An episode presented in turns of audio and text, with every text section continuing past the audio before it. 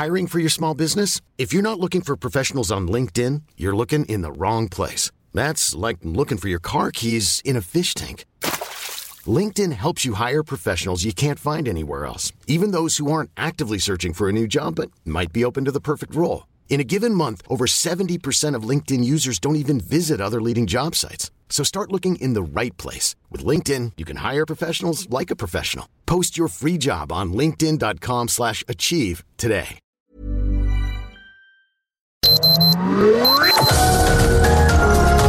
Heraldo Media Group presenta Sergio Sarmiento y Lupita Juárez. Información veraz y oportuna con un toque personal y humano. Por El Heraldo Radio, donde la H suena y ahora también se escucha.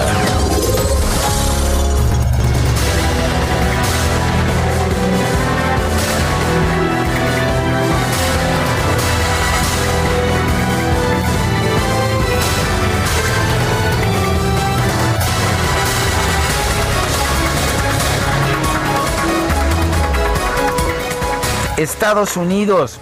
Me honra que me hayan elegido para dirigir a nuestra gran nación. Esto lo escribió Joe Biden, el presidente electo, el candidato ganador en las elecciones de este 2020, en un mensaje en su cuenta de Twitter.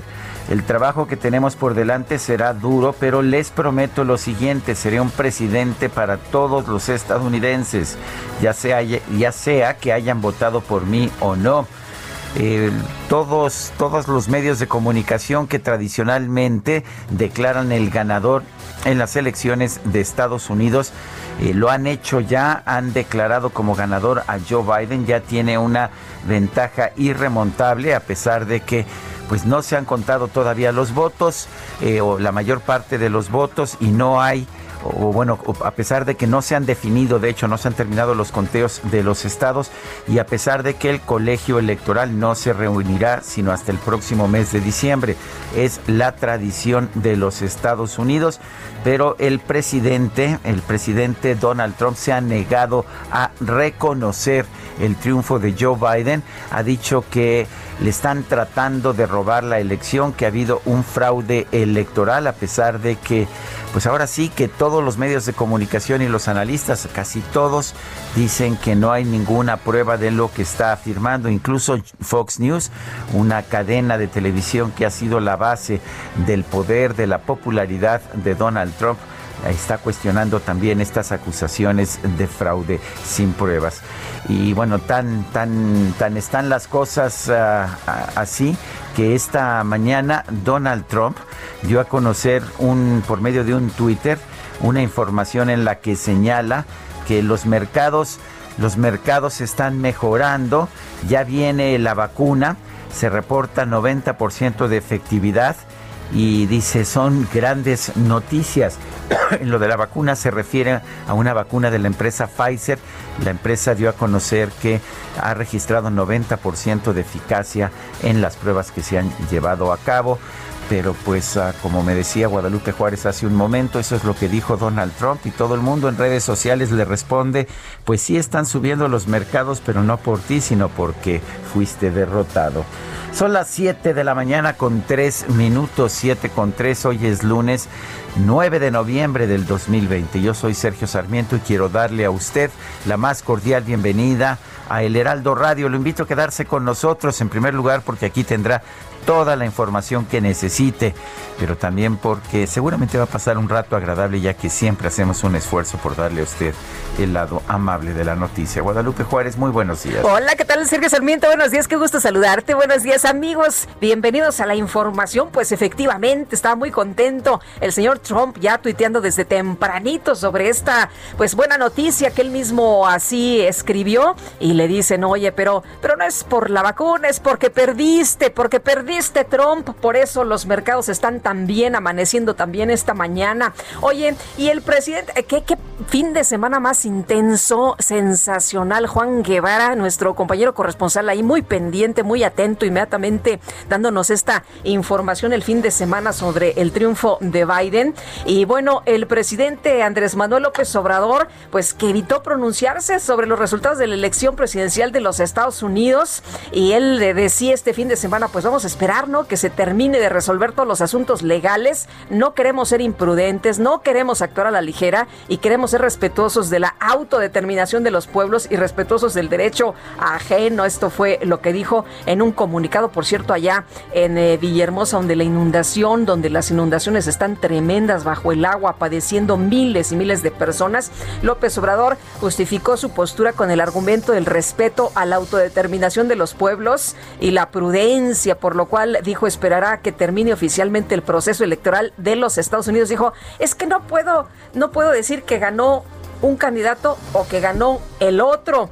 El presidente Trump ha sido respetuoso con nosotros y hemos logrado muy buenos acuerdos y le agradecemos porque no ha sido injerencista y nos ha respetado y el candidato Biden pues lo mismo, lo conozco desde hace más de 10 años que nos entrevistamos, en fin, que el presidente López Obrador no quiso, no quiso reconocer el triunfo de Joe Biden. Todo el mundo decía, bueno, pues ya lo reconoció Maduro lo reconoció Díaz Canel, el presidente de Cuba, este fin de semana, este domingo. todos los países democráticos de inmediato. Pues sí, Israel, que es gran aliado de, de Trump, también lo reconoció.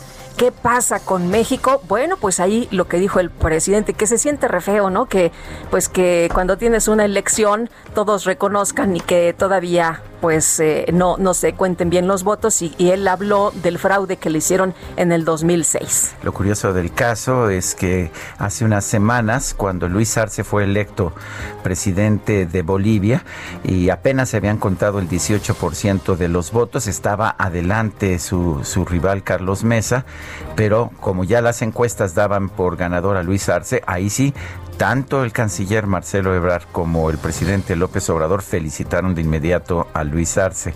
Ayer, ayer hubo otra felicitación, pero porque ya asumió el poder, pero no, hay que recordar la felicitación original al día siguiente de la elección. De hecho, unas cuantas horas después de, la, de, de que se dieron a conocer las encuestas de salida, ya se estaba reconociendo, ya el gobierno de México reconocía a Luis Arce. O sea que no nos digan que esperan siempre a que esté el voto oficial. Si es así, pues se va a tener que esperar hasta el 15 de diciembre Andrés Manuel López Obrador y será el único presidente que no reconozca el triunfo de Joe Biden. En otros temas, temas importantes, ya lo adelantábamos, la farmacéutica Pfizer dijo hoy que su vacuna experimental fue más de un 90% efectiva para prevenir el COVID-19 según los datos iniciales del primer análisis intermedio de su ensayo de fase 3. Es la última etapa antes de pedir formalmente su homologación. Pfizer, que trabaja con un socio alemán, BioNTech SE, son los primeros fabricantes de medicamentos en mostrar datos exitosos de un ensayo clínico a gran escala de una vacuna contra el coronavirus. Este nivel de eficacia se ha logrado siete días después de la segunda dosis, es decir, 28 días después del inicio de la vacunación que tiene dos dosis. Las dos compañías, sin embargo, advirtieron que la eficacia final podría variar a medida que avance el estudio, según recoge un comunicado conjunto.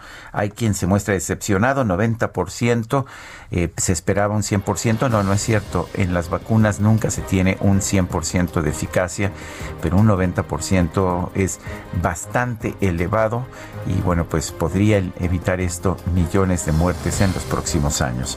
Son las 7 de la mañana con 8 minutos.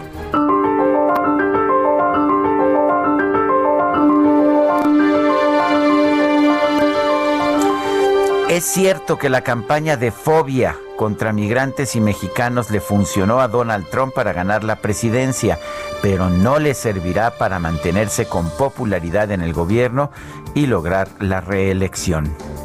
Andrés Manuel López Obrador y si le sorprende que sea tan agresivo contra Trump es que esto lo, esto lo declaró en su libro Oye Trump de 2017 cuando todavía no era presidente de la República y aliado de Donald Trump. 7 con 9.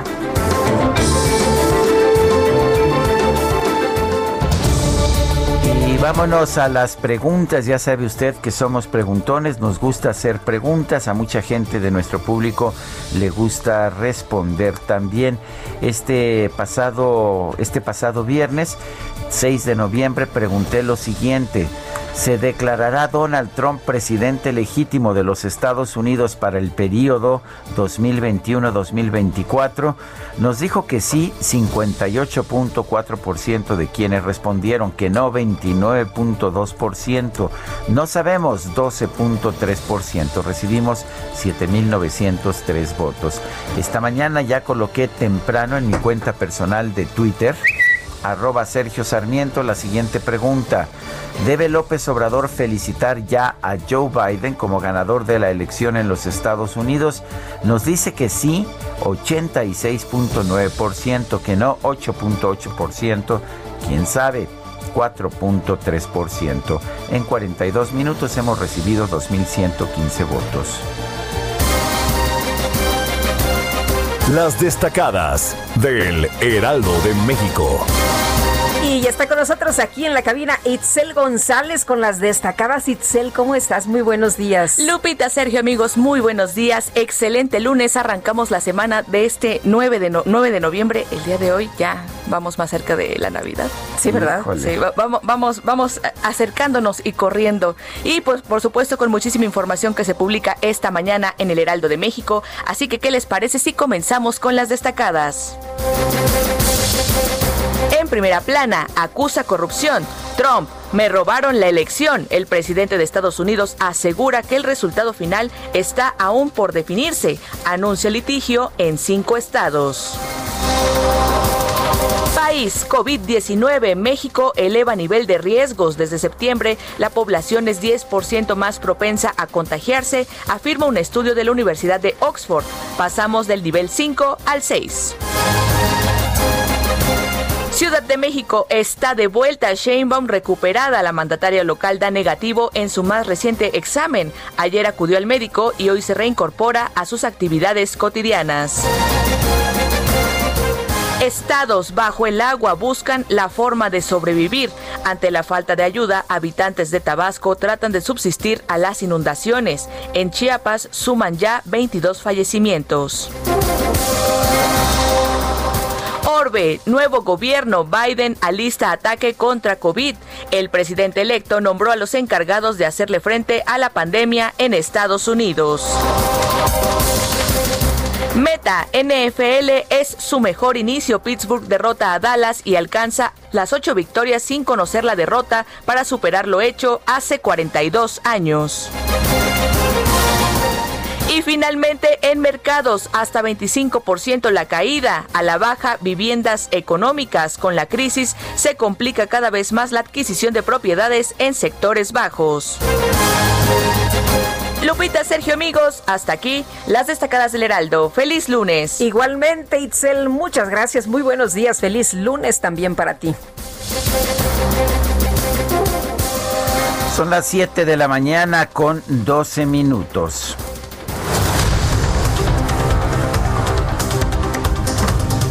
Todos los medios de comunicación de los Estados Unidos, los cuales usualmente ofrecen las proyecciones del triunfador en las elecciones de esa nación, señalan que el candidato del Partido Democrático a la presidencia, Joe Biden, ganó las elecciones del pasado 3 de noviembre.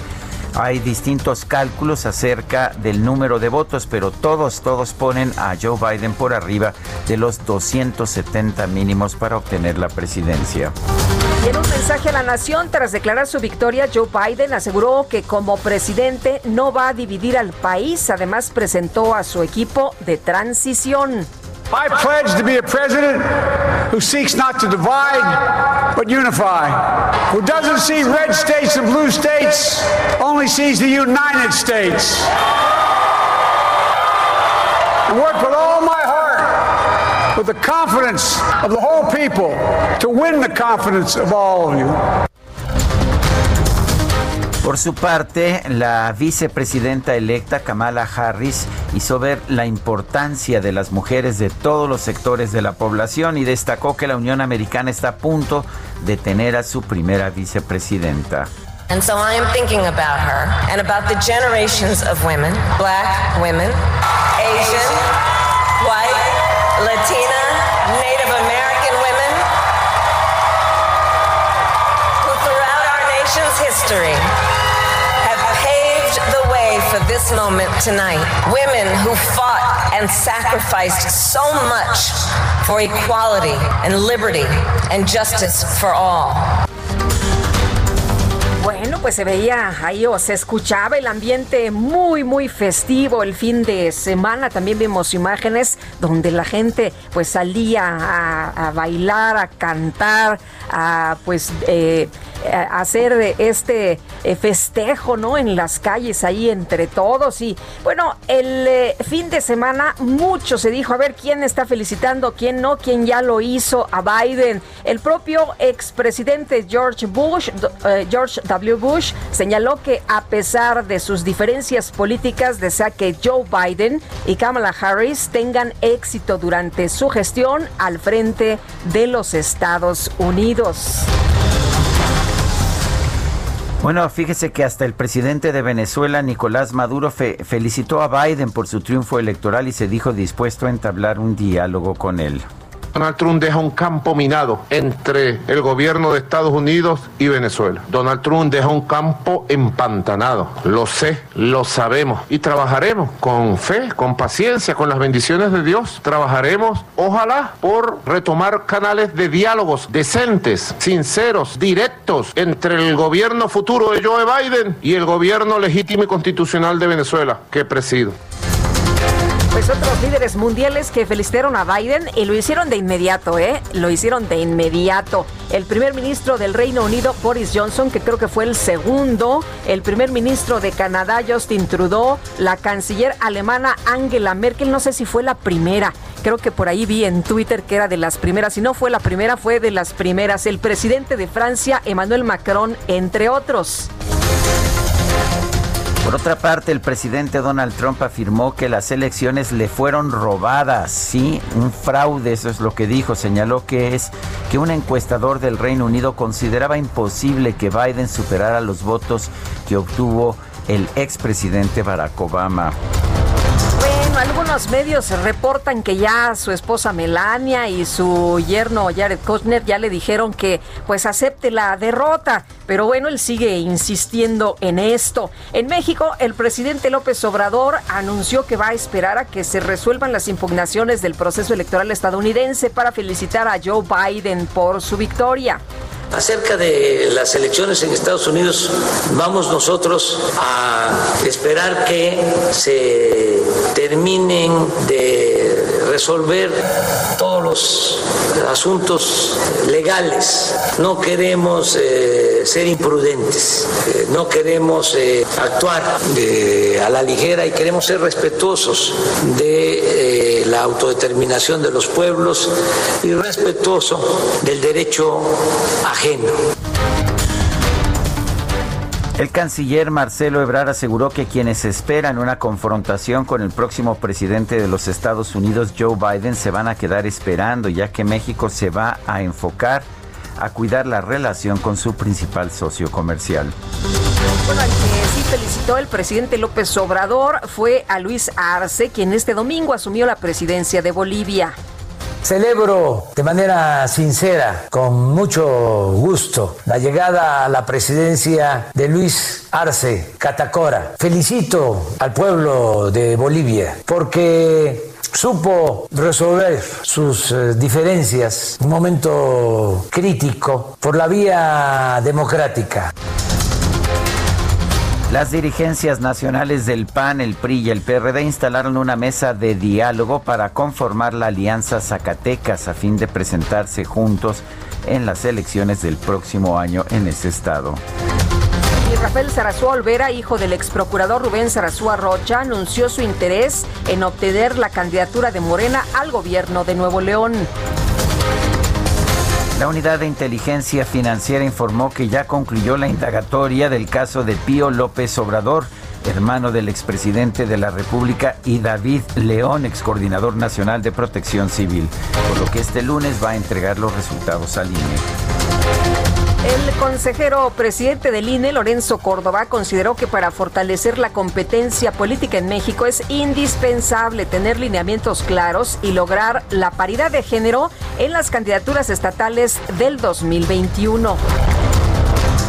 De hecho, el INE aprobó una iniciativa para obligar a los partidos políticos a presentar por lo menos siete candidaturas de mujeres a gobiernos estatales de las 15 en total y dijo que pues que no iban a permitir que estas fueran las candidaturas en los estados que tenían perdidos. Y la Comisión Nacional para Prevenir y Erradicar la Violencia contra las Mujeres llamó al gobierno del Estado de México a esclarecer el caso de Ámbar, una joven de 17 años que fue localizada sin vida el pasado 7 de noviembre.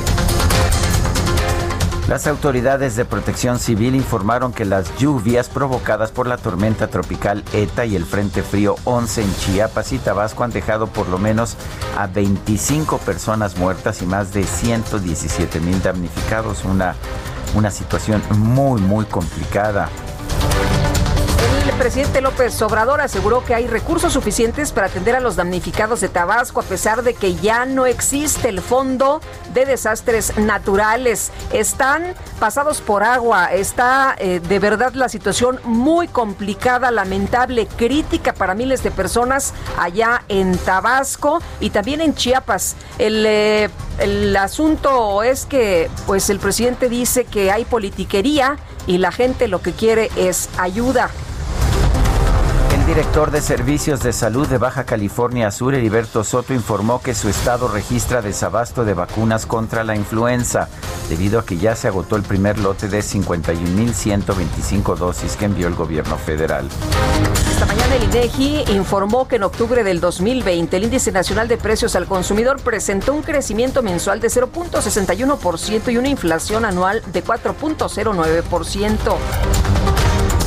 Presidente de la Cámara de Comercio, Servicios y Turismo en Pequeño de la Ciudad de México, la Canacope, Eduardo Contreras, indicó que ante la emergencia sanitaria se estima que el buen fin va a generar una derrama económica de 14 mil millones de pesos. Esto, sin embargo, es 40% menos que el año pasado.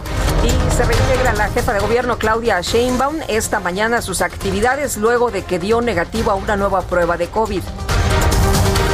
Secretario general del Comité Directivo Estatal del PRI en Hidalgo, Julio Manuel Valera, informó que dio positivo a la prueba del coronavirus y de hecho estamos viendo positivos cada vez más por todos lados. Seguramente le está pasando a usted, nos está pasando a nosotros también. Pues sí, cada vez conocemos más eh, personas y gente más cercana que está pues con este padecimiento. La Secretaría de Salud Federal informó que en México ya suman 967.825 casos confirmados de COVID-19, así como 95.027. Dices, no sé si viste el video de un enfermero que eh, pues les dice que, llegó la hora de la verdad, está muy, muy eh, pues eh, consciente de que lo van a intubar y bueno, horas después eh, pierde la vida a pesar de que dice, bueno, yo voy a regresar.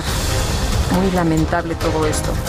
El director general de epidemiología, José Luis Salomía, informó que hasta el momento hay nueve estados que registran un incremento de casos de COVID-19, de los cuales siete presentan un efecto de rebrote. El doctor José Luis Salomía informó que el gobierno federal va a adquirir 300 mil pruebas PCR para detectar tanto COVID como influenza.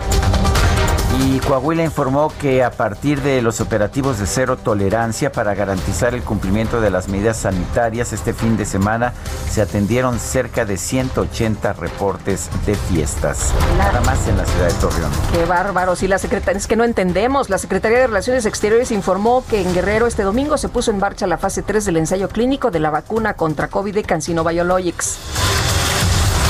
En Alemania, alrededor de 20.000 personas realizaron una manifestación en contra de las nuevas restricciones ordenadas por el gobierno para enfrentar el repunte de la pandemia. 50 millones 517 mil casos de coronavirus, reporta la Universidad Johns Hopkins.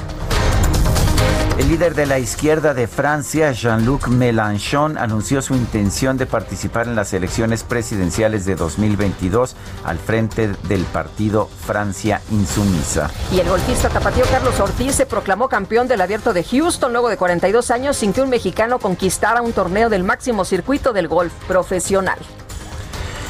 Son las 7.24.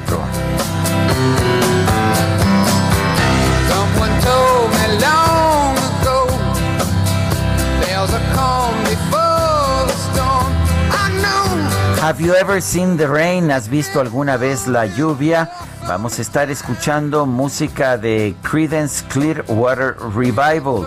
Esto pues porque estamos festejando, estamos festejando la fecha de nacimiento de Tom Fogerty, uno de los integrantes originales del grupo. Credence Clearwater Revival aquí en el Heraldo Radio.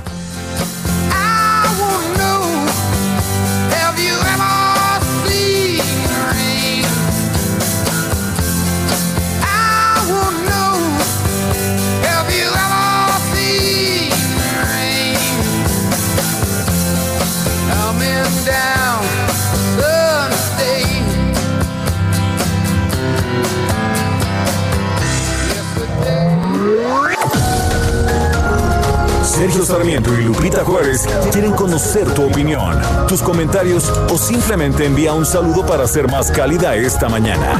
Envía tus mensajes al WhatsApp 5520 109647.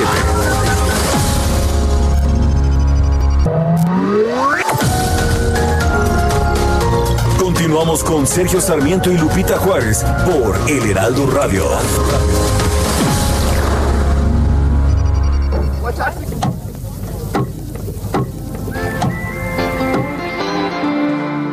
Hace 31 años, la noche del 9 de noviembre de 1989, fue derribado el muro de Berlín que dividió la capital alemana durante casi tres décadas.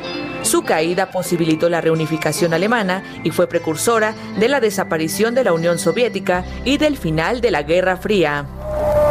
Este es el punto número 15 abierto aquí en Berlín para permitir el acceso de los habitantes del sector oriental hacia el occidental. Esta mañana de lunes cientos de personas están cruzando el punto fronterizo.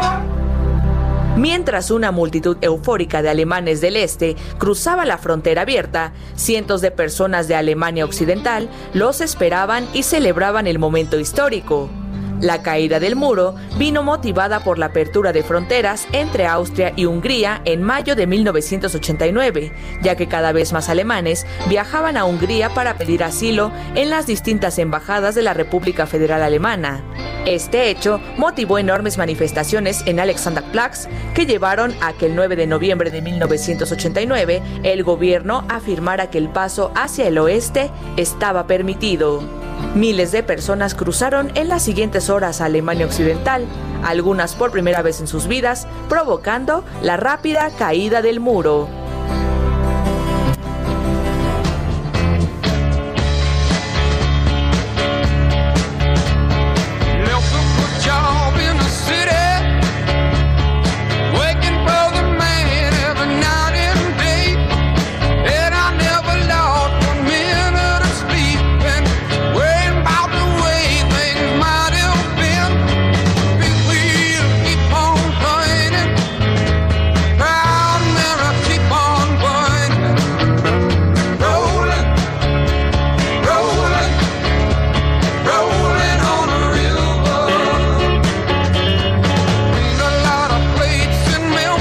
Escuchando música de Credence Clearwater Revival. Estamos recordando a Tom Fogerty, quien nació en Berkeley, California, el 9 de noviembre de 1941.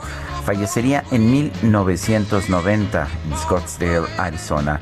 Tom Fogerty eh, fue uno de los miembros fundadores de esta agrupación, Credence Clearwater Revival, que se convirtió en muy distintiva de, de un retorno a una música de rock con claras, claros signos, claros, ah, eh, claras pinceladas de country allá a fines de los años 60 y principios de los 70.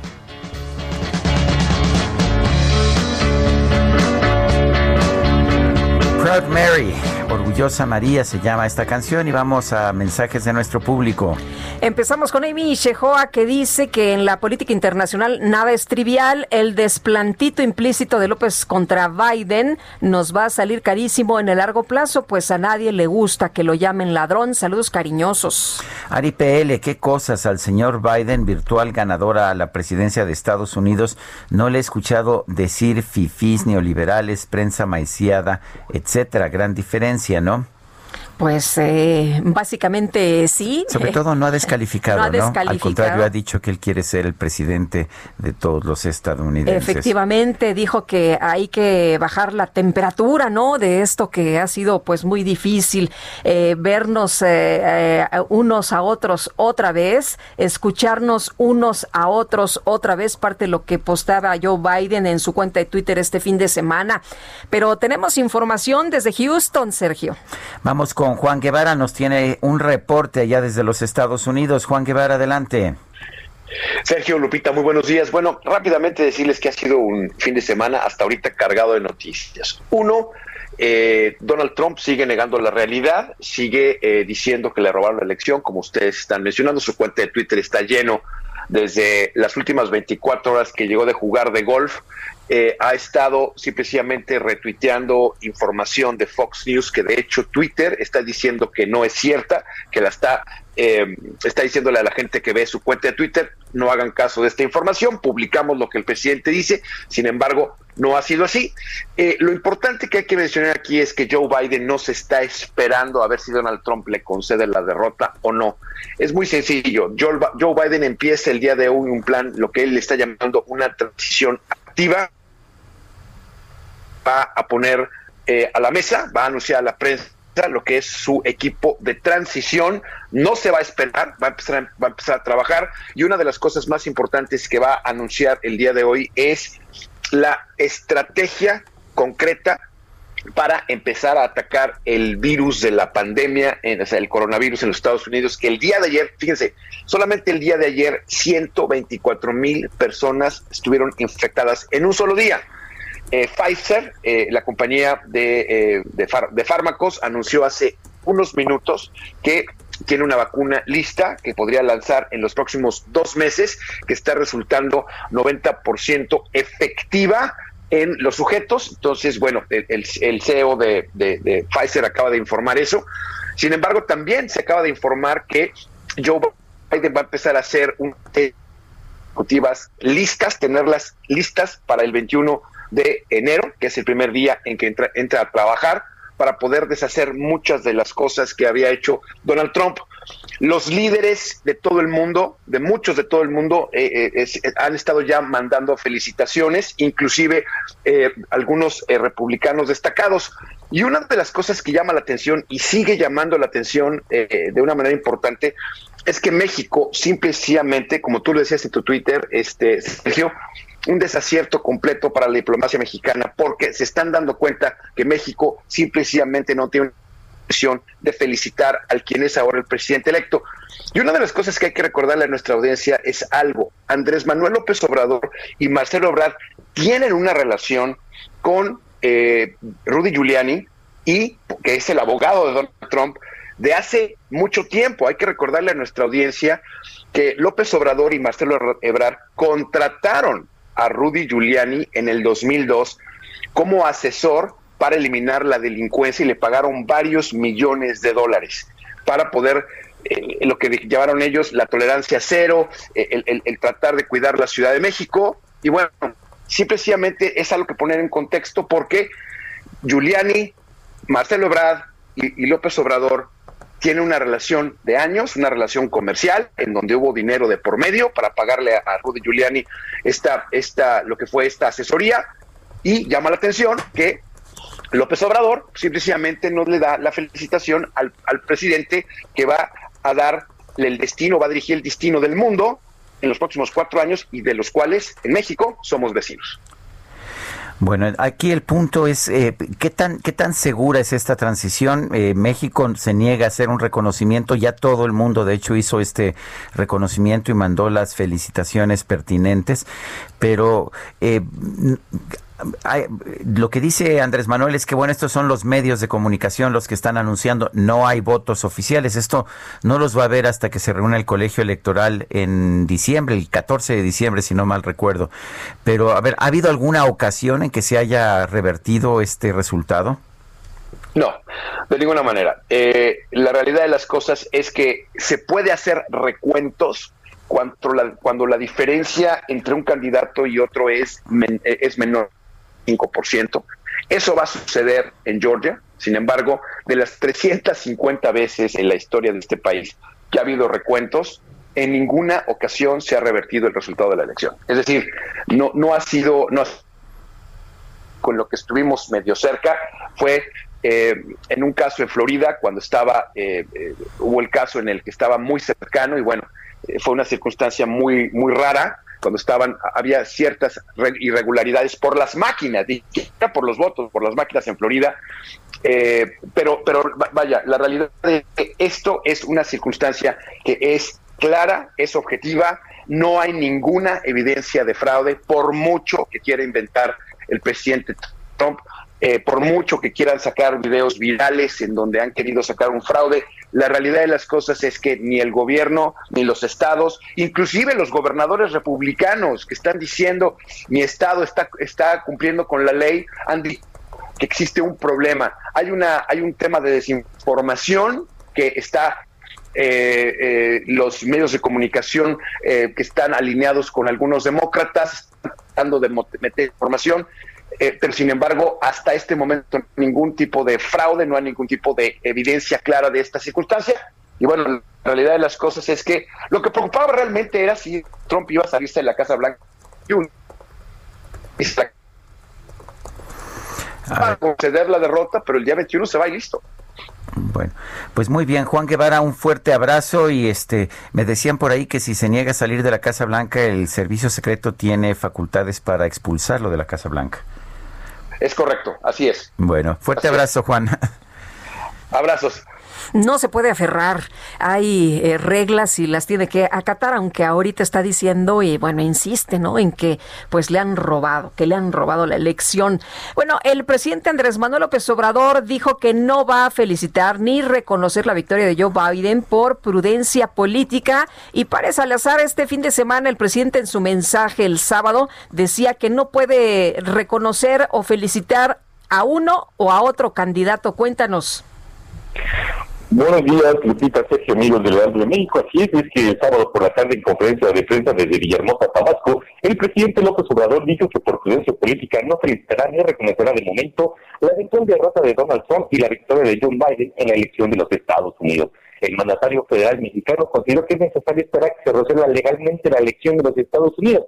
Aclaró, no obstante, la buena relación con ambos contendientes debe esperar a que termine este proceso electoral. Y dijo que él ya padeció muchas veces las cargadas de cuando le robaron la presidencia en 2006, que cuando todavía no se terminaba de contar los votos, ya algunos presidentes extranjeros estaban reconociendo y declarando al ganador. Y este dijo que eh, los jugadores, diferentes de otros eh, jefes de Estado que felicitaron casi de inmediato al candidato demócrata a la presidencia de Estados Unidos, John Biden, López Obrador reaccionó casi siete horas después para, para emitir ese comentario. Y bueno, dijo que Donald Trump ha sido muy respetuoso con, eh, con México y que se han logrado buenos acuerdos. Dijo que con John Biden lo conoce desde hace 10 años, cuando se entrevistó con él y le presentó una carta para dar a conocer cuál era la intención de su movimiento de políticos. Y bueno, López Obrador dijo que hasta que haya una resolución legal, él podrá felicitar al ganador de la elección en Estados Unidos, Sergio Lupita. Muy bien, pues muchas gracias, París, por este reporte.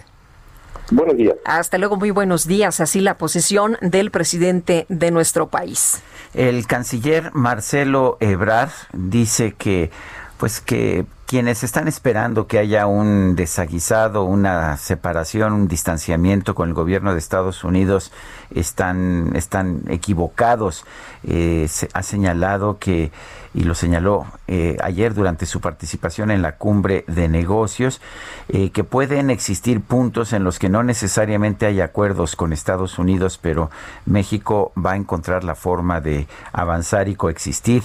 Ya lo ha planteado Biden, que ahí habrá habría varias áreas de oportunidad en varios sentidos y sobre todo en las coincidencias, en todo lo que tiene que ver con una mayor cooperación entre Estados Unidos y México en materia económica. Creo que habrá puntos en los que no necesariamente hay acuerdos, es lo que dijo el canciller Marcelo Ebrard. Yo creo que hay muy buenas condiciones para México y de hecho hay muchas coincidencias. Siempre hay que encontrar cómo hacerle. Es ver cómo encuentras alguna forma. Es lo que señala Marcelo Ebrar. Hay que sentarnos a ver todo el panorama y ver si realmente hay disposición, espero que sí, para organizar un futuro común que vamos a defender cada día el uno del otro o pasarlo a paneles toda la semana. También se puede, pero no sería eficiente. Eh, según Marcelo Ebrar, se trata de integrar la economía en varios sectores porque a veces quieren encarecer la industria automotriz con medidas como esas. Esa es la posición de Marcelo Ebrard, que la señaló ayer en esta pues reunión cumbre, la cumbre de negocios que se lleva a cabo todos los años. Bueno, y la organización Fuerza Migrante celebró la victoria del demócrata Joe Biden en la contienda presidencial. Jaime Lucero eh, te agradecemos que tomes la llamada esta mañana, presidente Fuerza Migrante. ¿Qué tal? ¿Cómo están? Muy buenos días. Buenos días, Lupita. Qué gusto saludarlos. Hola, Jaime, Jaime Lucero. A ver, cuéntenos cuál es la posición de Fuerza Migrante ante el triunfo de Joe Biden en la elección presidencial de los Estados Unidos. Bueno, pues eh, la posición no puede ser más este, de apoyo hacia este gobierno, ya que es el único que se comprometió a a solucionar parte de la problemática de los migrantes que tenemos aquí. Y pienso que ha sido una gran demostración también del apoyo méxico-americano eh, hacia su elección. Y hay que aprovechar esos ah, eh, lazos, ese momento que estamos pasando para ah, acercarnos aún más a ellos y, y hacer el eh, esos cambios ¿no? que se han negado durante estos cuatro años que prácticamente han sido de pesadilla con Donald Trump. Eh, Jaime, ¿cómo ven ustedes esta, pues este llamado, este discurso de Joe Biden en el sentido de que es momento de que nos escuchemos los unos a los otros, de que haya una, pues eh, prácticamente operación cicatriz, que es momento de, de sanar? ¿Cómo ven ustedes esto? Muy positivo, es el, um, el papel que un hombre como Joe Biden viene a aportar, su experiencia, mucho tiempo en el, en el Senado, vicepresidente. Creo que es la persona indicada para eh, iniciar ese acercamiento, no esa división que eh, está eh, viendo Estados Unidos es enorme y se trata de, tener la persona con esas características. Y yo pienso que él, él las tiene para acercar a los dos ah, partidos. Bueno, el, uh, ven ustedes un cambio de política migratoria con Joe Biden y qué, tipo de modificaciones preverían ustedes.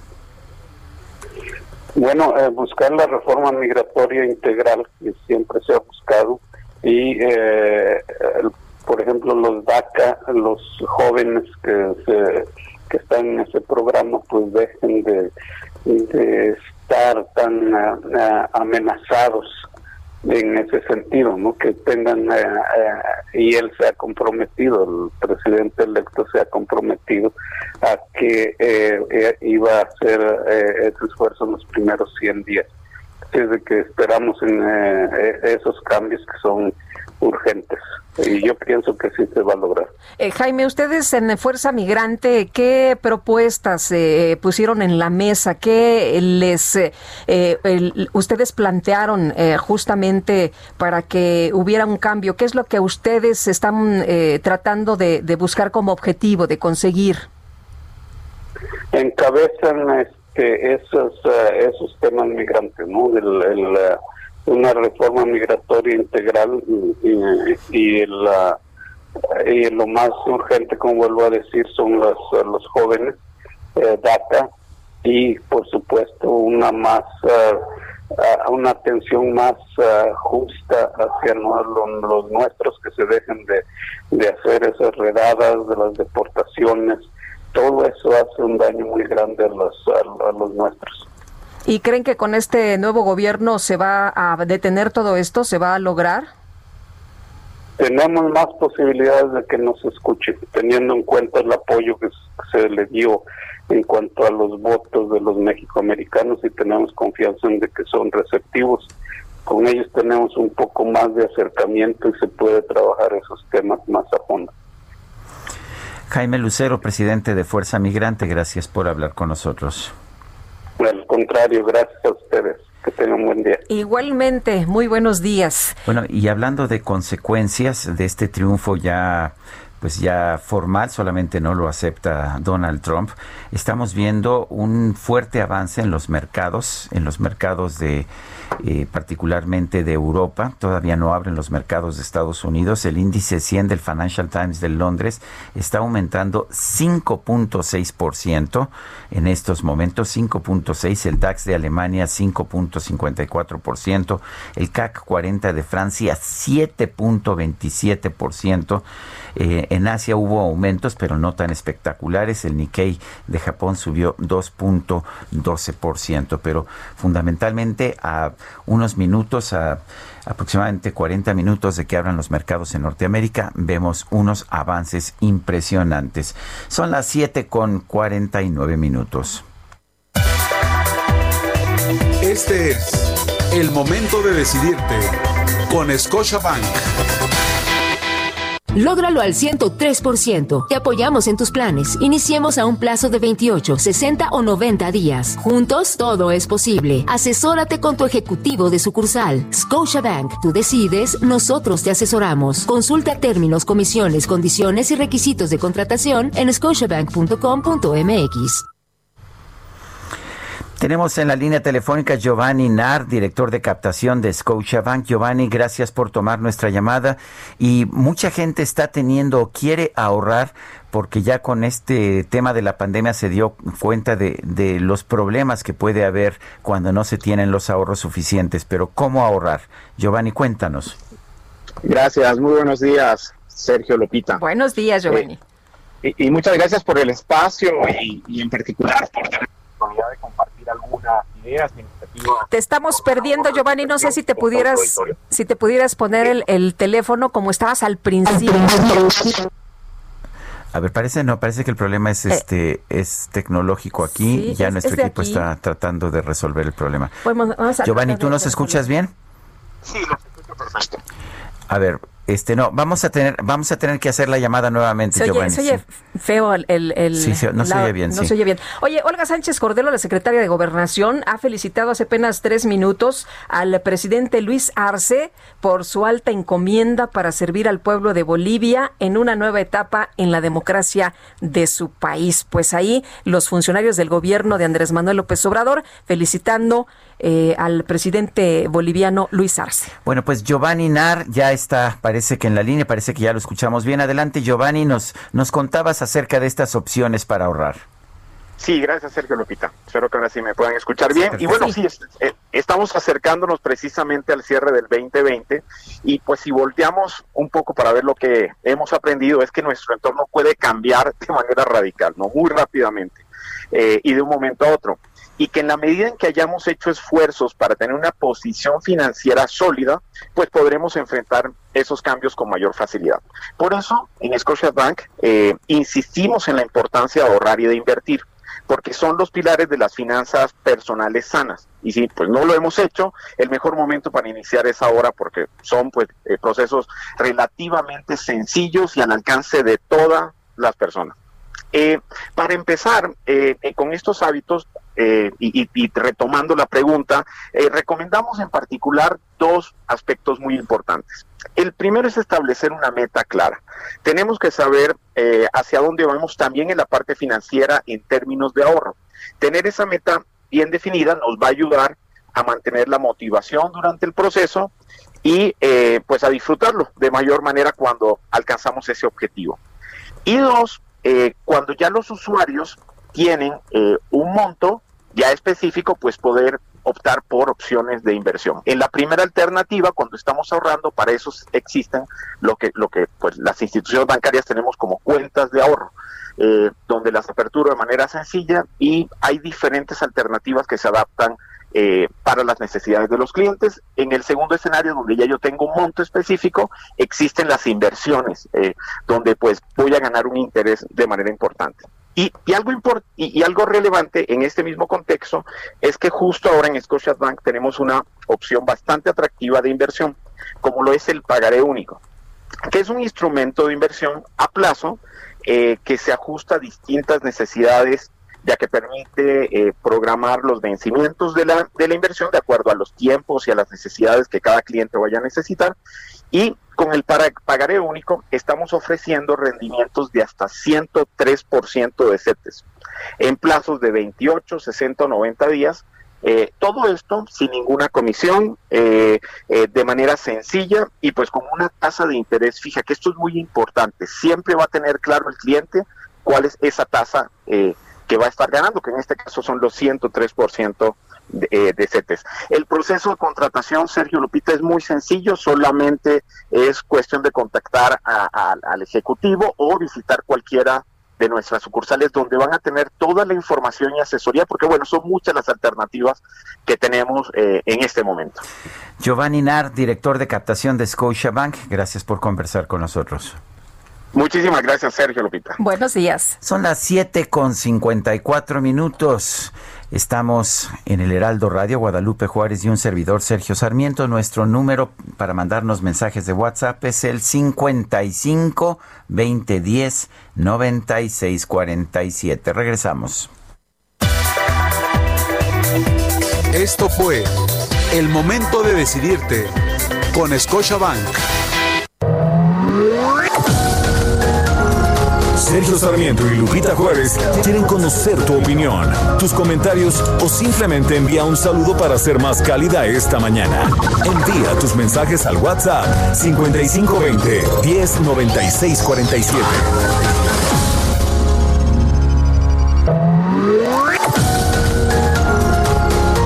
Continuamos con Sergio Sarmiento y Lupita Juárez por El Heraldo Radio.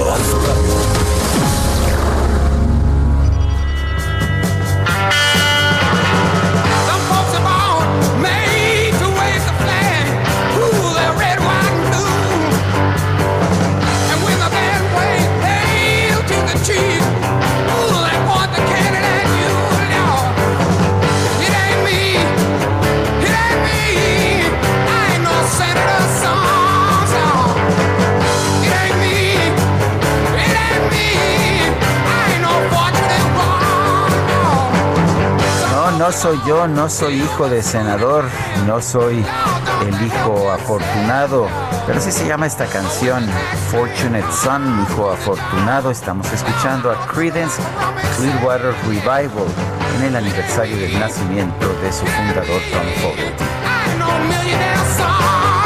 No, Millionaire Son, no soy el hijo de un senador, de un millonario. De un millonario. ¡Ay, qué buenas canciones esta mañana con Credence! Y muchos de nuestros amigos felices porque estamos escuchando esta música.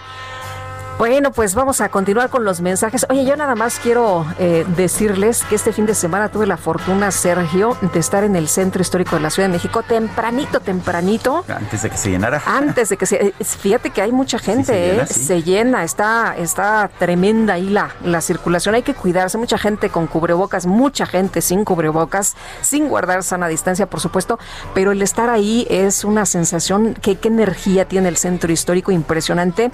Y gracias a Círculo Mexicano descubrí este hotel, Sergio, que era una vecindad, reconstruyeron, hermosamente reconstruida, está espectacular y muchas felicidades a todos los hoteleros mexicanos que están haciendo un gran esfuerzo para salir adelante en este momento de crisis. Descubrí que esta vecindad fue la casa de Manuel Álvarez Bravo, este fotógrafo. Maravilloso fotógrafo. Sí, sí, sí. Bueno, y tenemos mensajes esta mañana. Buenos días, Sergio y Lupita. Ustedes que son unos genios de la información, ¿qué tan probablemente es que nombren a Trump presidente? Le deseo un feliz inicio de semana, Francisco, 1955.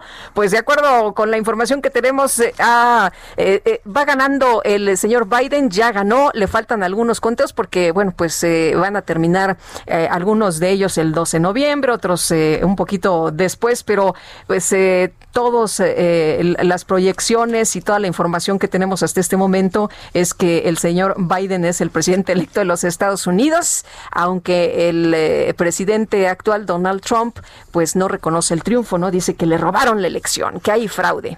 Dice otra persona, Ignacio Fonseca, la derrota de Trump tuvo su origen por no tomar acciones por la pandemia, la migración y fomentar la división del país. Obrador que ponga eh, que Obrador que ponga y Morena que pongan sus barbas a remojar. Ignacio Fonseca. Hola, muy buen día. Lunes, ¿por qué se piensa que habrá buenas ventas en el buen fin? ¿Qué no se dan cuenta? No hay economía, no hay trabajo, no hay dinero. Lo que sí hay es contagio y mucho COVID-19. Atentamente, Estela RC. Pues no, más bien se está calculando que las ventas van a ser un 40% inferiores a las del año pasado. Son las 8 de la mañana con 3 minutos. El pronóstico del tiempo. Sergio Sarmiento y Lupita Juárez. Patricia López, meteoróloga del Servicio Meteorológico Nacional de la Conagua, adelante con tu información. Hola, ¿qué tal? Buenos días, soy Filipita, pues los saludo desde el Servicio Meteorológico Nacional y les comento que para este día el frente número 12 se extenderá con características de estacionario sobre el norte de México. Mantendrá condiciones para lluvias y vientos fuertes en dicha región. Por otro lado, en las próximas horas se pronostica que ETA podría intensificarse nuevamente a un huracán sobre el oriente del Golfo de México. Su amplia circulación en interacción con un canal de baja presión incrementará la probabilidad de lluvia sobre la península de Yucatán, además del oleaje elevado en dichas costas. Asimismo, el ingreso de humedad proveniente del Océano Pacífico y un canal de baja presión sobre el sureste del país ocasionarán lluvias puntuales fuertes con descargas eléctricas en el sur de los estados de Oaxaca y Chiapas. En la Ciudad de México se pronostica cielo despejado por la mañana con nublados dispersos durante el día. No se espera lluvia y se pronostica una temperatura máxima de 24 a 26 grados centígrados y una temperatura mínima para el día de mañana de 10 a 12 grados centígrados. Ese sería el reporte. Muy bien, muchas gracias Patricia. Gracias, hasta luego. Bueno, y Augusto Atempa desde la zona sur de la Ciudad de México. ¿Qué tal, Augusto? Seguimos recorriendo las calles de la Ciudad de México. En esta ocasión nos encontramos sobre la avenida de los Insurgentes Sur. Para todos los amigos que buscan llegar hacia Periférico utilizando esta avenida procedentes del Caminero, hay muy buen avance. Solo encontrarán un poco de rezagos en la avenida San Fernando, esto por el semáforo. Pasando este punto, la circulación es bastante fluida hacia la zona de Periférico. Cruzando Periférico hacia la zona de Ciudad Universitaria, también se encuentra un muy buen avance. Hay que recordar que hay reducción de carriles por esta ciclovía emergente, pero no presenta mayor problema para personas que circulan hacia la avenida eh, Copilco. Sergio Elpita, mi reporte. Gracias, Augusto. Seguimos pendientes. Hasta luego, muy buenos días. Hoy estaba viendo que en el Museo Madame Tussauds de Londres le cambiaron de ropa a Trump. ¿Ah, sí? Sí, le pusieron, ya sabes, su ropita deportiva, sus pantalones muy coloridos y un, ya sabes, una cachucha, como si estuviera jugando golf. Pues se fue el fin de semana a jugar golf, pero eso no significó que pues que se desconectara, estuvo protestando el supuesto fraude electoral a todo lo largo del fin de semana. Vamos a conversar con el doctor Jorge Castañeda, él es analista político internacional, exsecretario de Relaciones Exteriores. Eh, Jorge Castañeda, ¿cómo estás? Buenos días. ¿Qué tal, Sergio? Buenos días. ¿Cómo te va, Lupita? Buenos Hola, días. ¿qué tal? Buenos días. Jorge, cuéntanos, en, en, primer lugar, ¿qué opinas de la decisión del presidente López Obrador de no reconocer por el momento el triunfo de Joe Biden? Pues mira, eh, Sergio, creo que es eh, inexplicable eh, o por lo menos incomprensible por las razones que él o otros han dado. Es decir, eh, esperar resultados, cuando los resultados ya están tal y como se dan en Estados Unidos. Yo entiendo que la insularidad de López Obrador no le permite saber que en Estados Unidos no hay una autoridad electoral central, no hay un INE. Quizás debiera haberlo, pero no lo hay. Y por lo tanto, desde 1952 por lo menos, son las cadenas televisoras y la Associated Press, la prensa asociada, que a través de conteos rápidos, no de encuestas de salida, cantan el resultado. Y ese es el que sirve en lugar de una autoridad electoral eh, nacional. Ya después esto se, institucionaliza a través de la eh, votación el 16 de, septiembre, de diciembre por el colegio electoral, pero el resultado siempre lo dan las cadenas. Entonces, esa explicación no sirve. Y la otra, a saber los principios de no intervención o supuesta autodeterminación, pues la pregunta que se tendría que hacer López Obrador, Sergio y Ebrard, es por qué 100 jefes de Estado del mundo que supuestamente son tan conocedores y respetuosos de esos principios, no consideraron que eh, debían tomarlos en cuenta para eh, determinarse, definirse frente a la elección en Estados Unidos. Quizás López Obrador sea el único que suscriba esos principios, pero en ese caso habría que preguntarse si son los principios que más convienen, porque si son solo tuyos, pues quizás no sea una buena idea. Eh, eh, Jorge, hay quien ha estado señalando a través de, pues, de, estas discusiones en redes sociales que esta actitud de Andrés Manuel López Obrador nos la, nos la va a cobrar eh, Biden, aunque pues Biden parece que es una persona muy distinta, a, ¿no? Conciliadora. Sí, Jorge, ¿nos escuchas? Bueno, lo único que escuché es como que estaba en la calle. Sí, estaba al parecer o como en una cafetería o algo así. Él está en Nueva York, él da clases en la Universidad de Nueva York todos los otoños. Esto lo hace desde hace muchos años. Estábamos conversando con el doctor Jorge Castañeda, analista político e internacional, exsecretario de Relaciones Exteriores. ¿Y te acuerdas, Guadalupe, de la sana distancia con el partido, con Morena? Sí, cómo no. Eh, que la idea es que no se quería meter, que una cosa era el partido, el presidente decía que una cosa era el partido y otra cosa el gobierno. Pues ¿quién crees que fue el delegado que mandó el presidente López Obrador a Bolivia para que lo representara, para que representara al presidente de México en el cambio de gobierno de Bolivia, donde Luis Arce asumió ayer la presidencia de su país? Cuéntame. No, no fue la secretaria de Gobernación, no fue el secretario de Relaciones Exteriores, fue el presidente de Morena, Mario Delgado. Bueno, pues ah, no se había anunciado aquí en México, pero el sábado pasado en redes sociales Luis Arce divulgó imágenes de un encuentro con Mario Delgado y la delegación mexicana. El dirigente de Morena se reunió además con Andrés Arauz, candidato a la presidencia de Ecuador.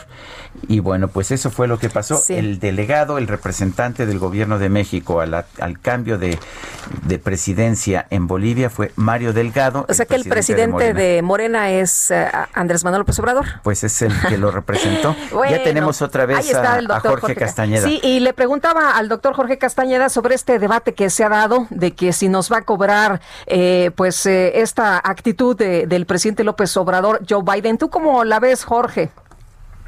Pues mira, Lupita, yo creo que a la larga no va a ser un episodio importante, porque en efecto, como dicen muchos, pues la relación entre México y Estados Unidos es demasiado amplia, demasiado importante, demasiado eh, compleja y multifacética como para que algo así eh, pues tenga una importancia duradera. Pero, en primer lugar, ya es el segundo tache. El primero fue cuando López Obrador viajó a Washington a apoyar a Trump. El segundo ahora es no solo no felicitarlo, sino prestarse a que la ultraderecha norteamericana, por ejemplo, Laura Ingram de Fox News, utilice eh, la no felicitación de López Obrador para mostrar que sí hay apoyos internacionales para Trump. Entonces, sí, a la larga, yo creo que se arreglan las cosas. En el corto plazo, pues sí deja un muy mal sabor de boca. E, es importante, eh, Sergio Lupita, tomar en cuenta que en momentos como estos los vivió, yo sé muy bien, Carlos Salinas en 1988, en momentos como estos el reconocimiento o el respaldo internacional cuenta mucho en la mente de los candidatos que están eh, enfrascados en una disputa electoral. Les importa mucho al grado que muchos de ellos buscan activamente ese reconocimiento, aunque no lo hagan de manera pública. Y esos candidatos, cuando luego se vuelven presidentes, pues conservan en la memoria la bitácora de quién llamó y quién no llamó. Efectivamente. Oye, hay quien dice que esto es un regreso a la doctrina Estrada de no reconocer gobiernos. ¿Tú qué opinas? No tiene absolutamente nada que ver, Sergio. Eso es un idiotez de gente o bien de provincia o gente ignorante que no tiene la menor idea de lo que están hablando. La, no está reconociendo un gobierno, eh, nadie, están simplemente felicitando a la persona que ganó una elección de acuerdo con las reglas y los mecanismos que tiene este país, que es eh, Estados Unidos. No tiene nada que ver con la doctrina Estrada. Te digo, si acaso esto fuera un asunto de principios, pues los únicos dos, tres países que quedan con esos principios, según esta teoría, son México, Brasil y Rusia con Putin, porque eh, son los únicos que no han reconocido a el triunfo de Joe Biden. Entonces, eh, es una aberración plantear eso, no tiene el menor sentido, están hablando de cosas que simplemente no entienden pues tampoco debe costar tanto trabajo estudiarlas un poquito antes de opinar. Jorge Castañeda, gracias por conversar con nosotros esta mañana, como siempre, y un fuerte abrazo, Jorge. Gracias, Sergio. Gracias, Lupita. Un abrazo. Otro para ti. Buenos días. El doctor Jorge Castañeda fue secretario de Relaciones Exteriores de México. Es hijo de un también secretario de Relaciones Exteriores de nuestro país. Son las 8 de la mañana con 14 minutos. El Químico Guerra con Sergio Sarmiento y Lupita Juárez. ¿Cómo estás, Químico? Muy buenos días. Lupita, buenos días, Sergio, buen inicio de semana. Bueno, pues esto de los saludos y los reconocimientos y hacer las cosas con una sonrisa, parece ser que si empezamos la semana con una sonrisa nos va a ir bien, ¿no? Regalarle una sonrisa a la gente que te rodea, verás que el día se vuelve amable para ti. La sonrisa derrota la felicidad, ¿cierto, Sergio Lupita?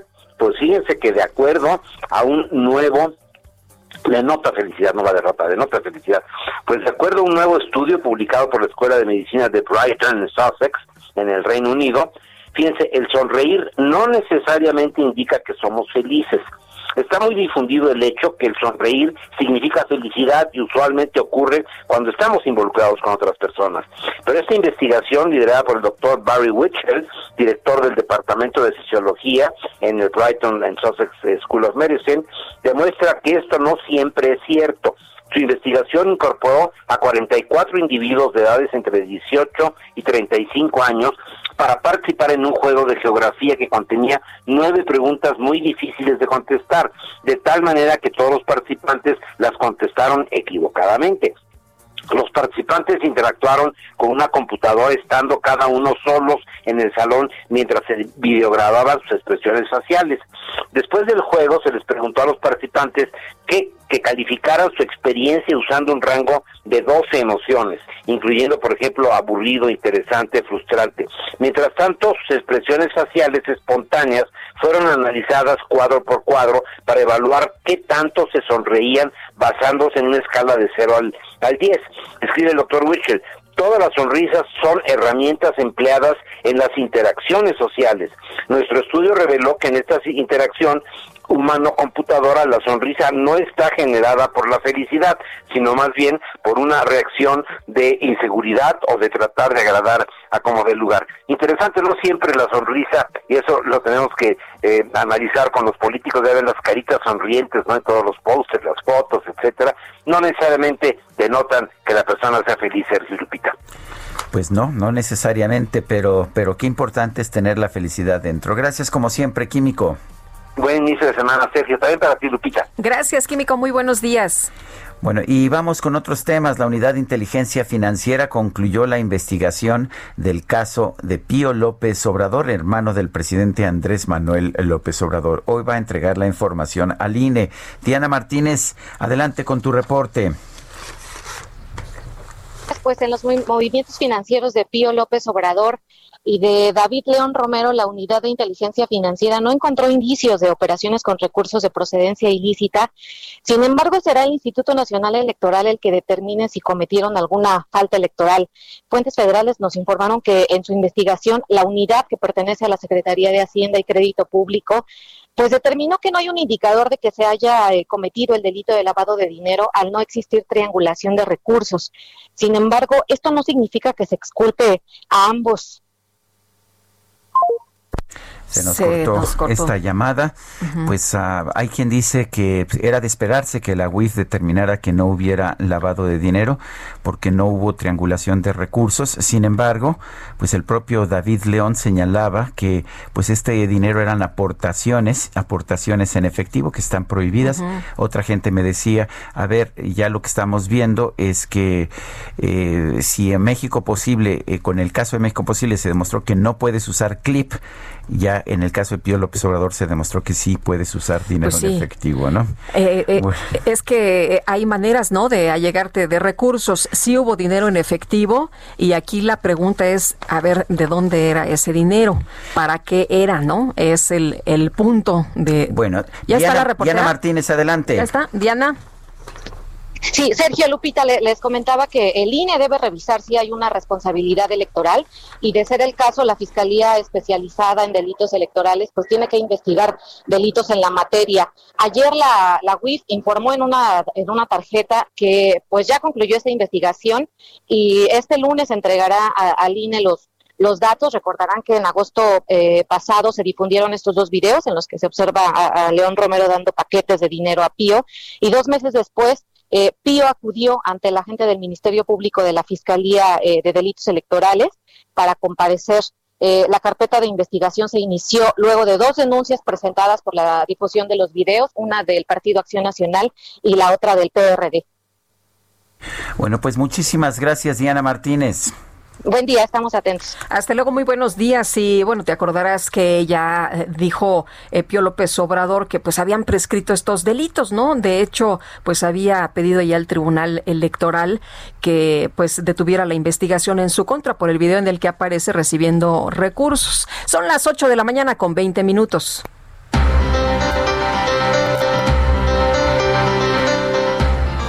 Bueno, y vámonos con los especiales de la silla rota, misoginia en el poder. Jorge Ramos, periodista de la silla rota, cuéntanos de este trabajo. Lupita, Sergio Auditorio, muy buenos días. Fíjense que la semana pasada se dio un debate eh, al seno del Consejo General del Instituto Nacional Electoral en torno a una eh, resolución que está pues obligando a los partidos políticos a postular eh, siete, mm, por lo menos siete mujeres de las 15 candidaturas a gobernador el próximo año. Hay una gran discusión sobre ese tema y bueno, eh, en la carrera de Eva, que es una sección de, de la silla rota, pues nos dimos a la tarea de investigar si hay misoginia en el poder, es decir, qué acciones han estado instrumentándose desde distintos eh, ámbitos de la política en el país que han eh, afectado a las mujeres. Y bueno, pues la lista va eh, desde el recorte a estancias infantiles eh, de los refugios, eh, recorte a los presupuestos, a la Casa de la Mujer Indígena, eh, también a las mujeres, en fin, una serie de recortes que se han estado haciendo al presupuesto, pero también otras decisiones que se están tomando desde el gobierno eh, federal, pero también desde algunos eh, otros sectores como el poder legislativo que están minando pues el avance de, en la equidad. Y bueno, los invitamos a que lean este reportaje, insisto, de la cadera rota en la silla rota, la cadera de Eva, perdón, en la silla rota, sobre este tema, acerca de cómo, cómo, cómo está presentándose esta misoginia desde el poder. Oye, la propia secretaria de gobierno de, de, gobernación Olga Sánchez Cordero, pues decía que había misoginia incluso en el gabinete de seguridad y luego quiso rectificar y dijo que pues a lo mejor era porque ella era hipersensible, ¿no?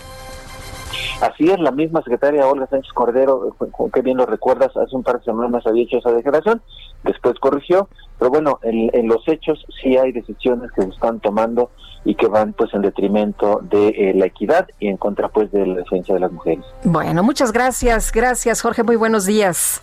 Buenos días. Hay que leer este trabajo de la silla rota misoginia en el poder.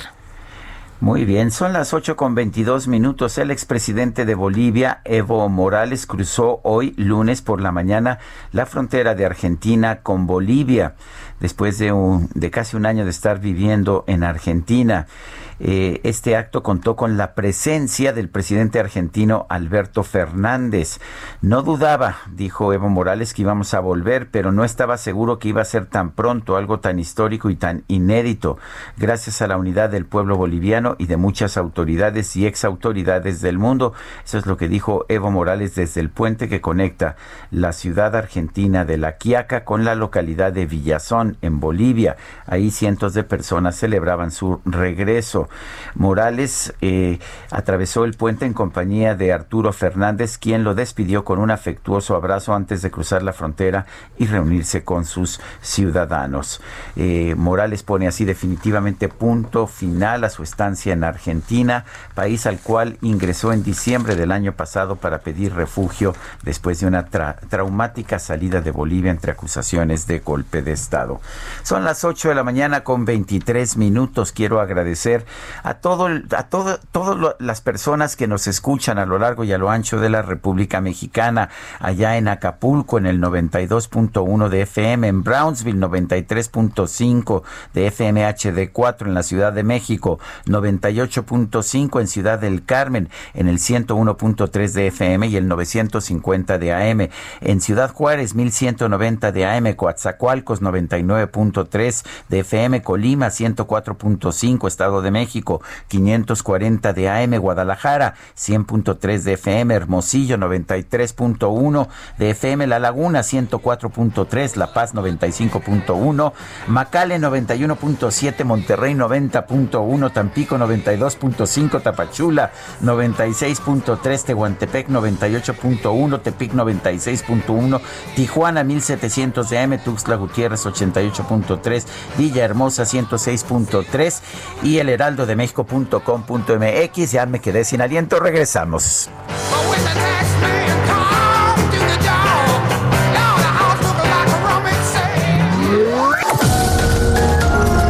Sergio Sarmiento y Lupita Juárez quieren conocer tu opinión, tus comentarios o simplemente envía un saludo para ser más cálida esta mañana.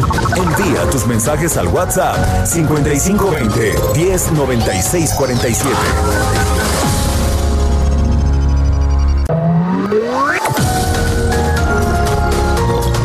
Continuamos con Sergio Sarmiento y Lupita Juárez por El Heraldo Radio.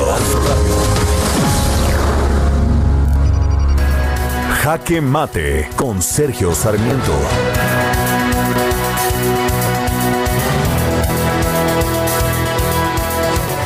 La Unidad de Inteligencia Financiera de la Secretaría de Hacienda concluyó la indagatoria en el caso de Pío López Obrador y David León. Hoy la va a entregar al Instituto Nacional Electoral.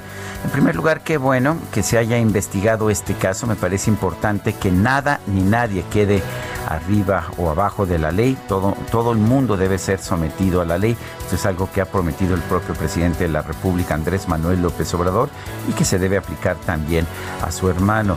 Pero la información que tenemos de esta indagatoria nos deja muy confusos.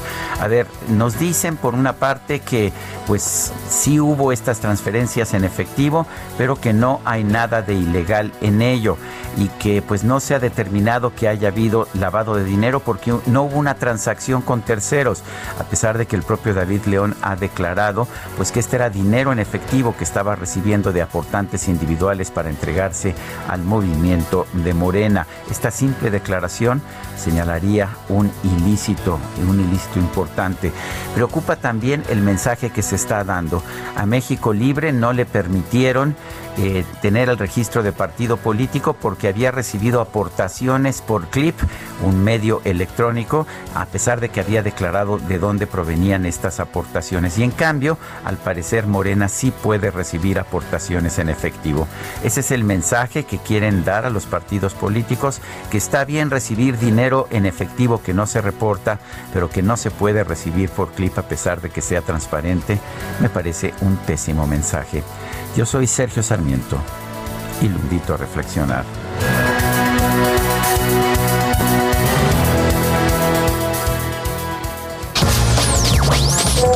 Sergio Lupita, buenos días. Habla Juan Manuel Salinas de la colonia Roma. Andrés Manuel dice que nosotros vamos a esperar a que se oficialice el triunfo del señor Biden.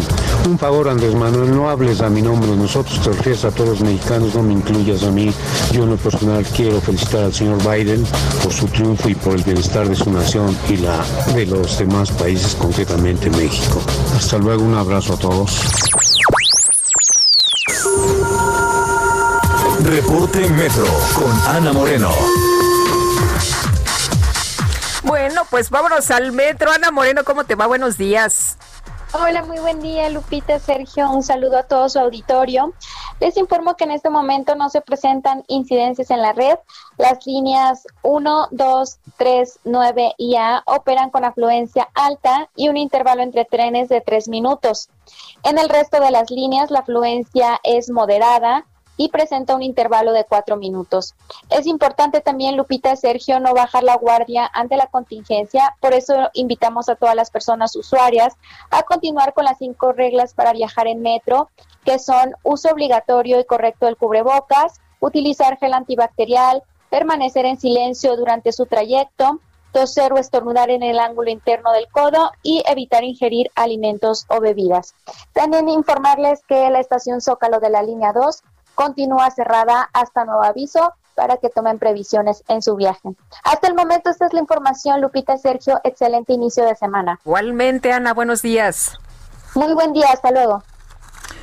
Eh, vamos con más información. Manuel Durán nos tiene un reporte de, de información de la jefa de gobierno de la Ciudad de México, Claudia Sheinbaum. Adelante, Manuel. Hola, muy buenos días, Sergio. Lupita, pues Ayer la jefa de gobierno, Claudia Sheinbaum, reportó que salió negativa en su más reciente prueba de COVID-19.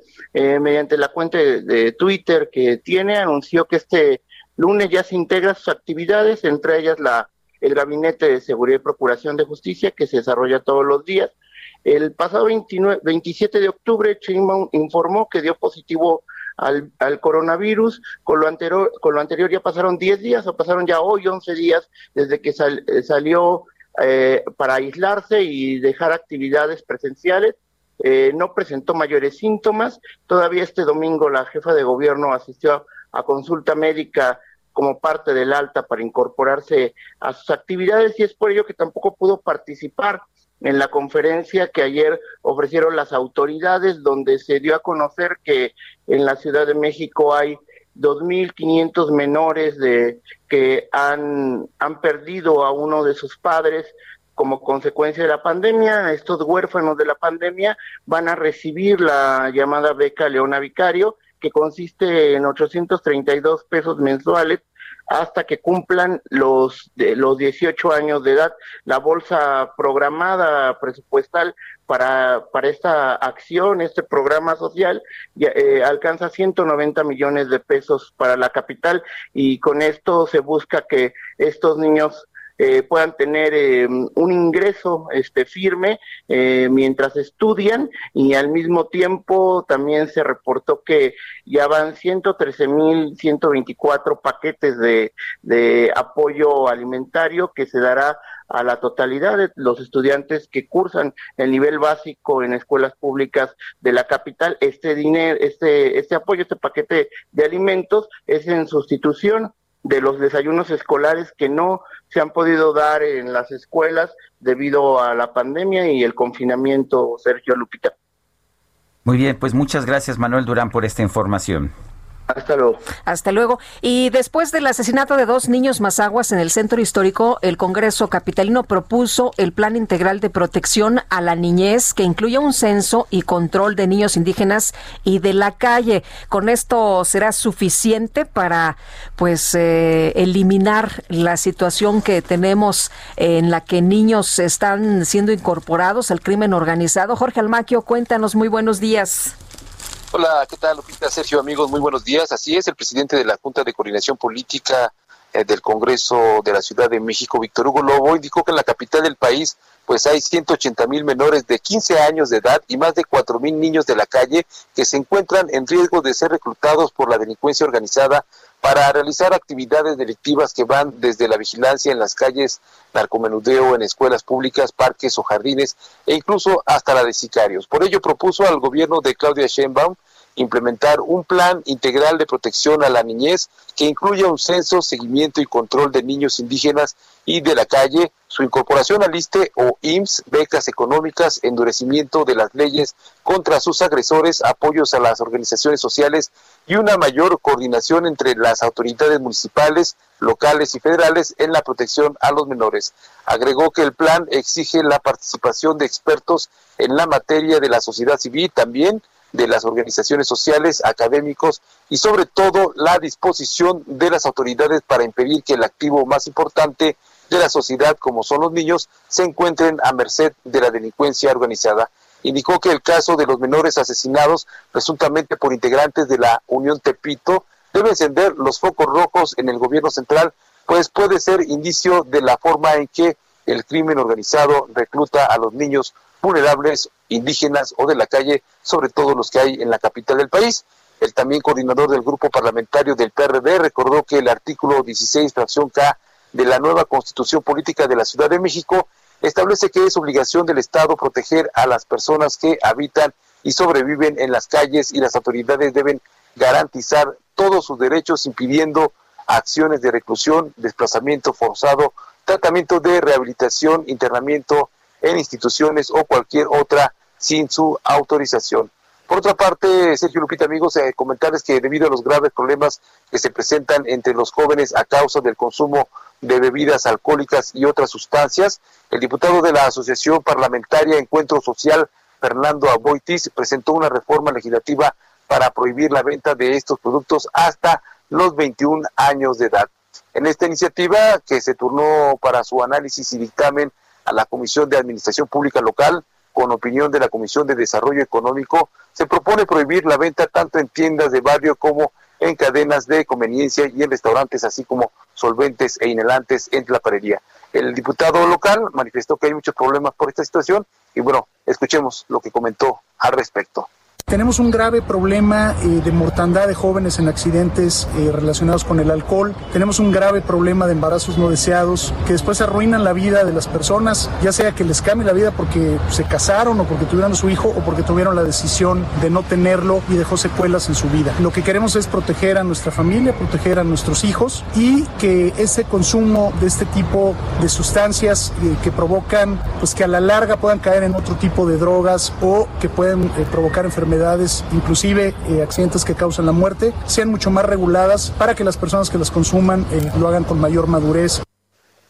Bueno, Tizarro aseguró que el incrementar la regulación de la venta de alcohol y tabaco permitirá que las personas que los consuman lo hagan con madurez y al subir la edad mínima para su consumo, bueno, se evitará que lo hagan jóvenes de 18 años que apenas están en la preparatoria.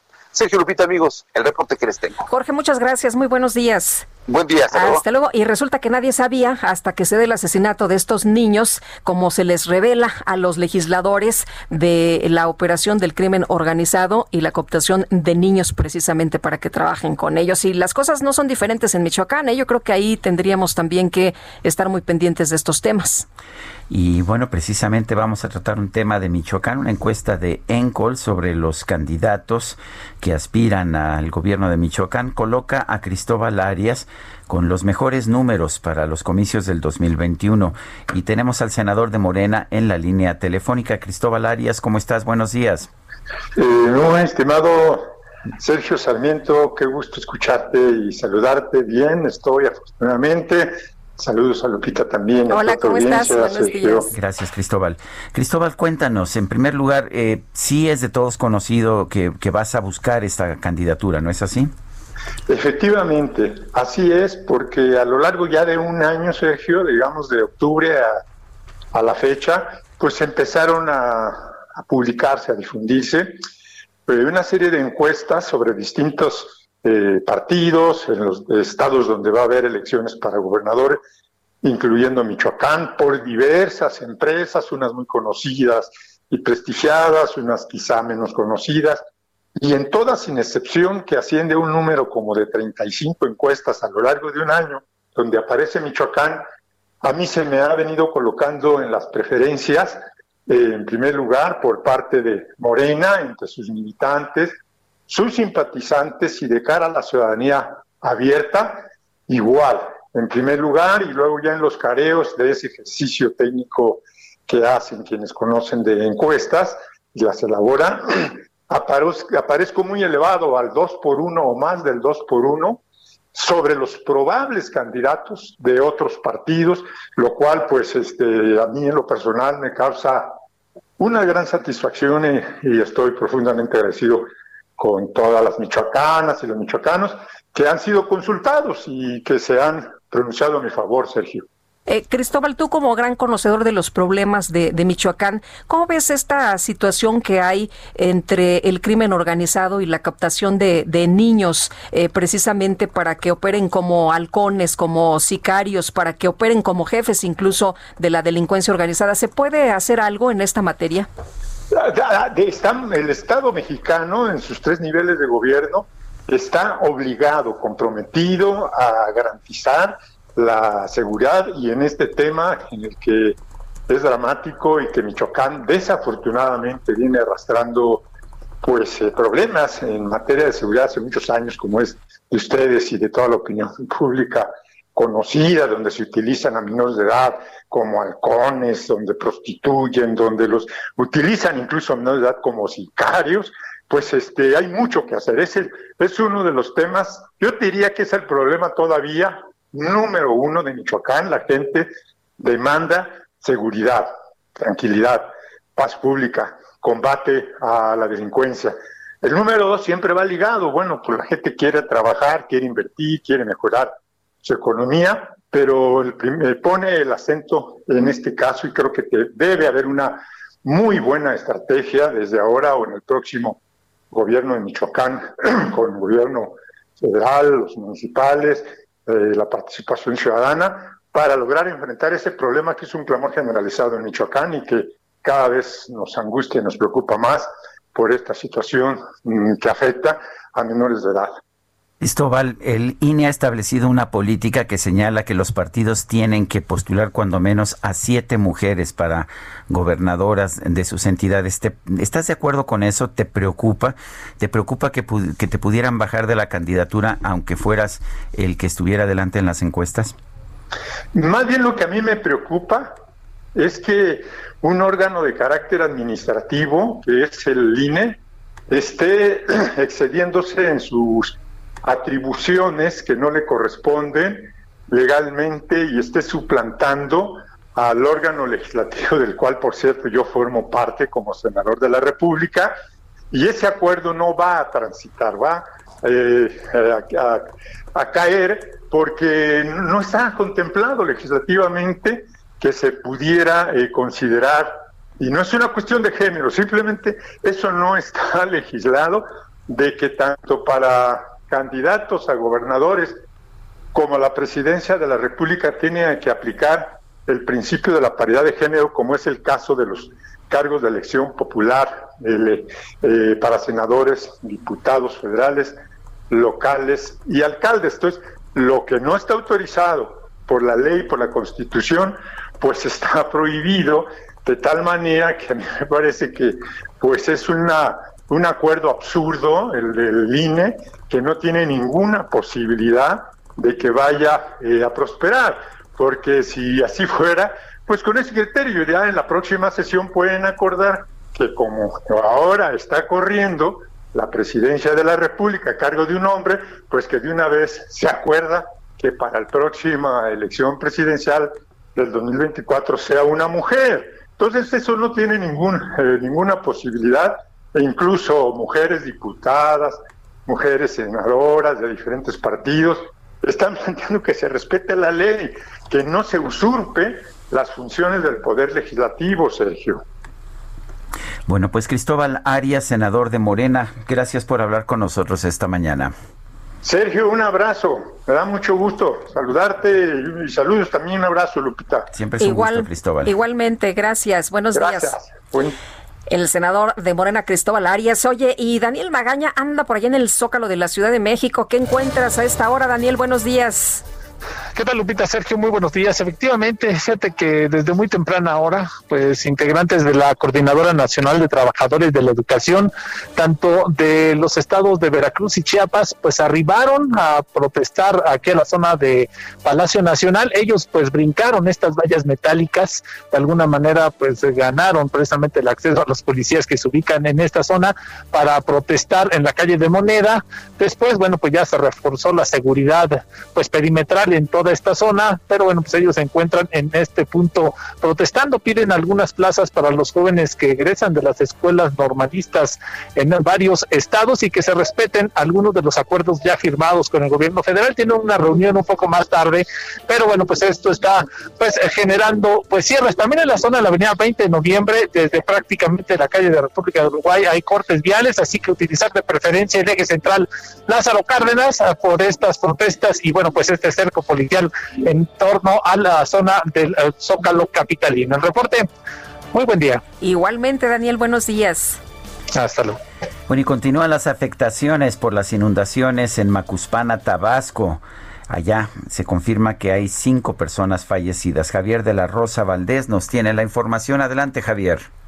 Así es, mi estimado como tú lo precisamente, eh, son ya personas fallecidas aquí en el estado de Tabasco eso por el tema de las lluvias. Los dos primeros casos, eh, pues son correspondientes a la ciudad de Villahermosa, un joven que se ahogó en una laguna, otro más en el municipio, no, perdón, un caso es en Villahermosa, un joven que se ahogó en una laguna, otro caso más se registró en el municipio de Nacajuca, en el municipio de Tenosí, una persona que intentó cruzar una corriente de agua con su camioneta y fue arrastrado, y se confirma dos casos de dos personas fallecidas en el municipio de eh, Jalapa, donde pues un nieto y su abuelo fueron, eh, trataron de salir de una zona inundada con una embarcación y se volcaron y lamentablemente los dos fallecieron, entonces se confirman cinco personas fallecidas. Ayer pues bueno pues se registraron inundaciones de mucha gravedad en el municipio de Macuspana, en aquella zona pues el agua alcanzó los casi dos metros de alto luego del desbordamiento del río Puxcatán. Además aquí en la ciudad de Villahermosa anoche se, volvieron, se, se vivieron momentos tensos debido a que se registraron filtraciones en un bordo de contención que protege el centro de la ciudad de Villahermosa de la creciente del río Grijalba,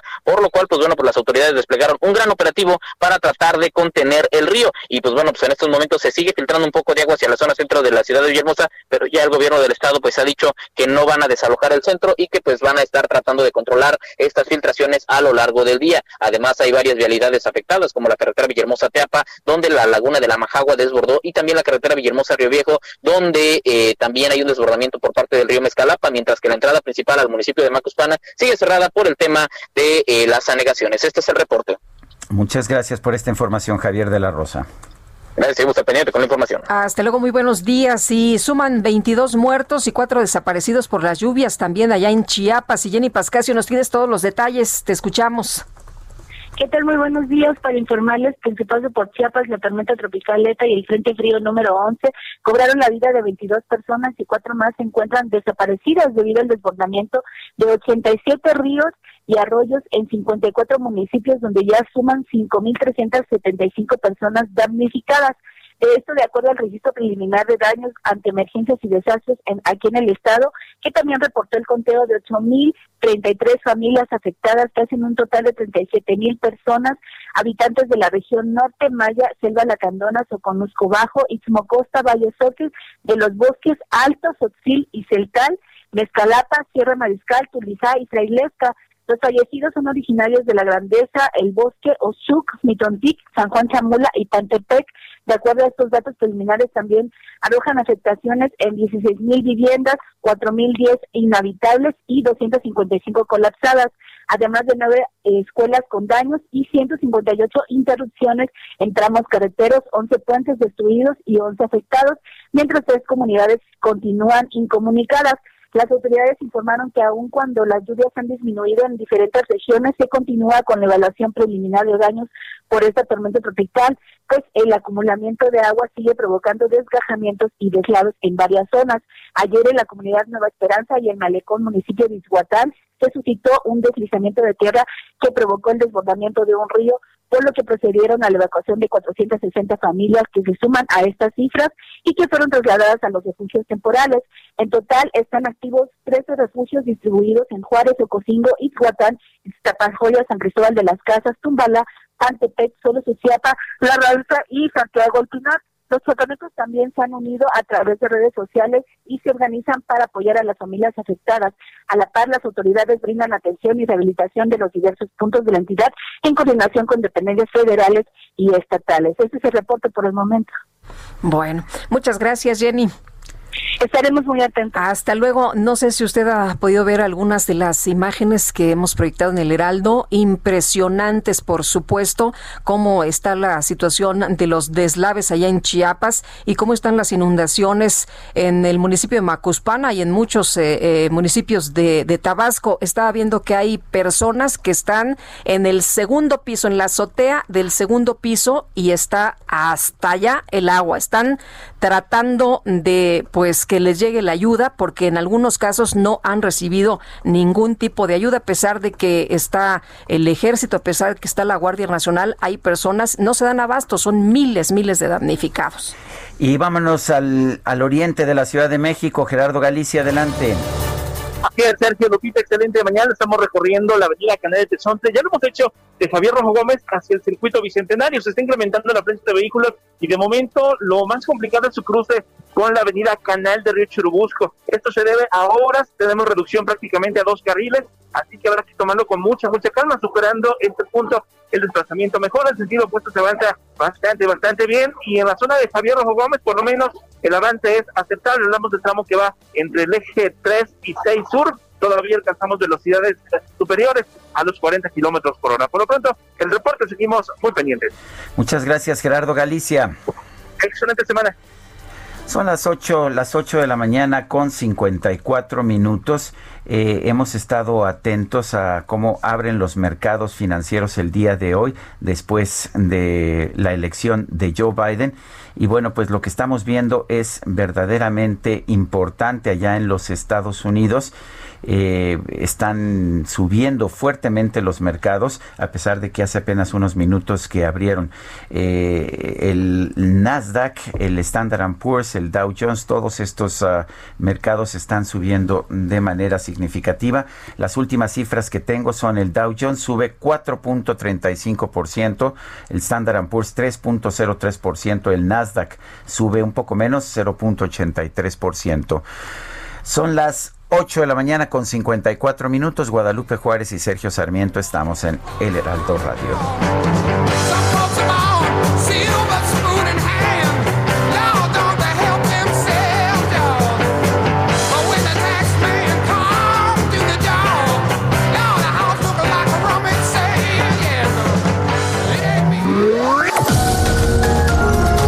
Sergio Sarmiento y Lupita Juárez quieren conocer tu opinión, tus comentarios o simplemente envía un saludo para hacer más cálida esta mañana. Envía tus mensajes al WhatsApp 5520 109647.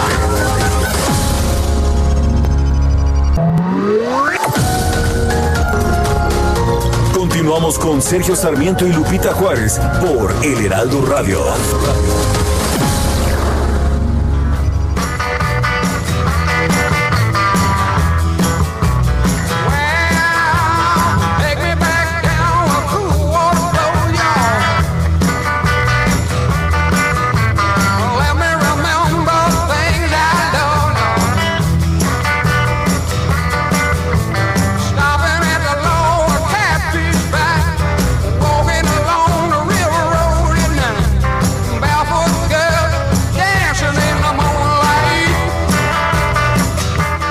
Llama Green River. Seguimos escuchando a Credence Clearwater Revival en el aniversario del nacimiento de Tom Fogerty.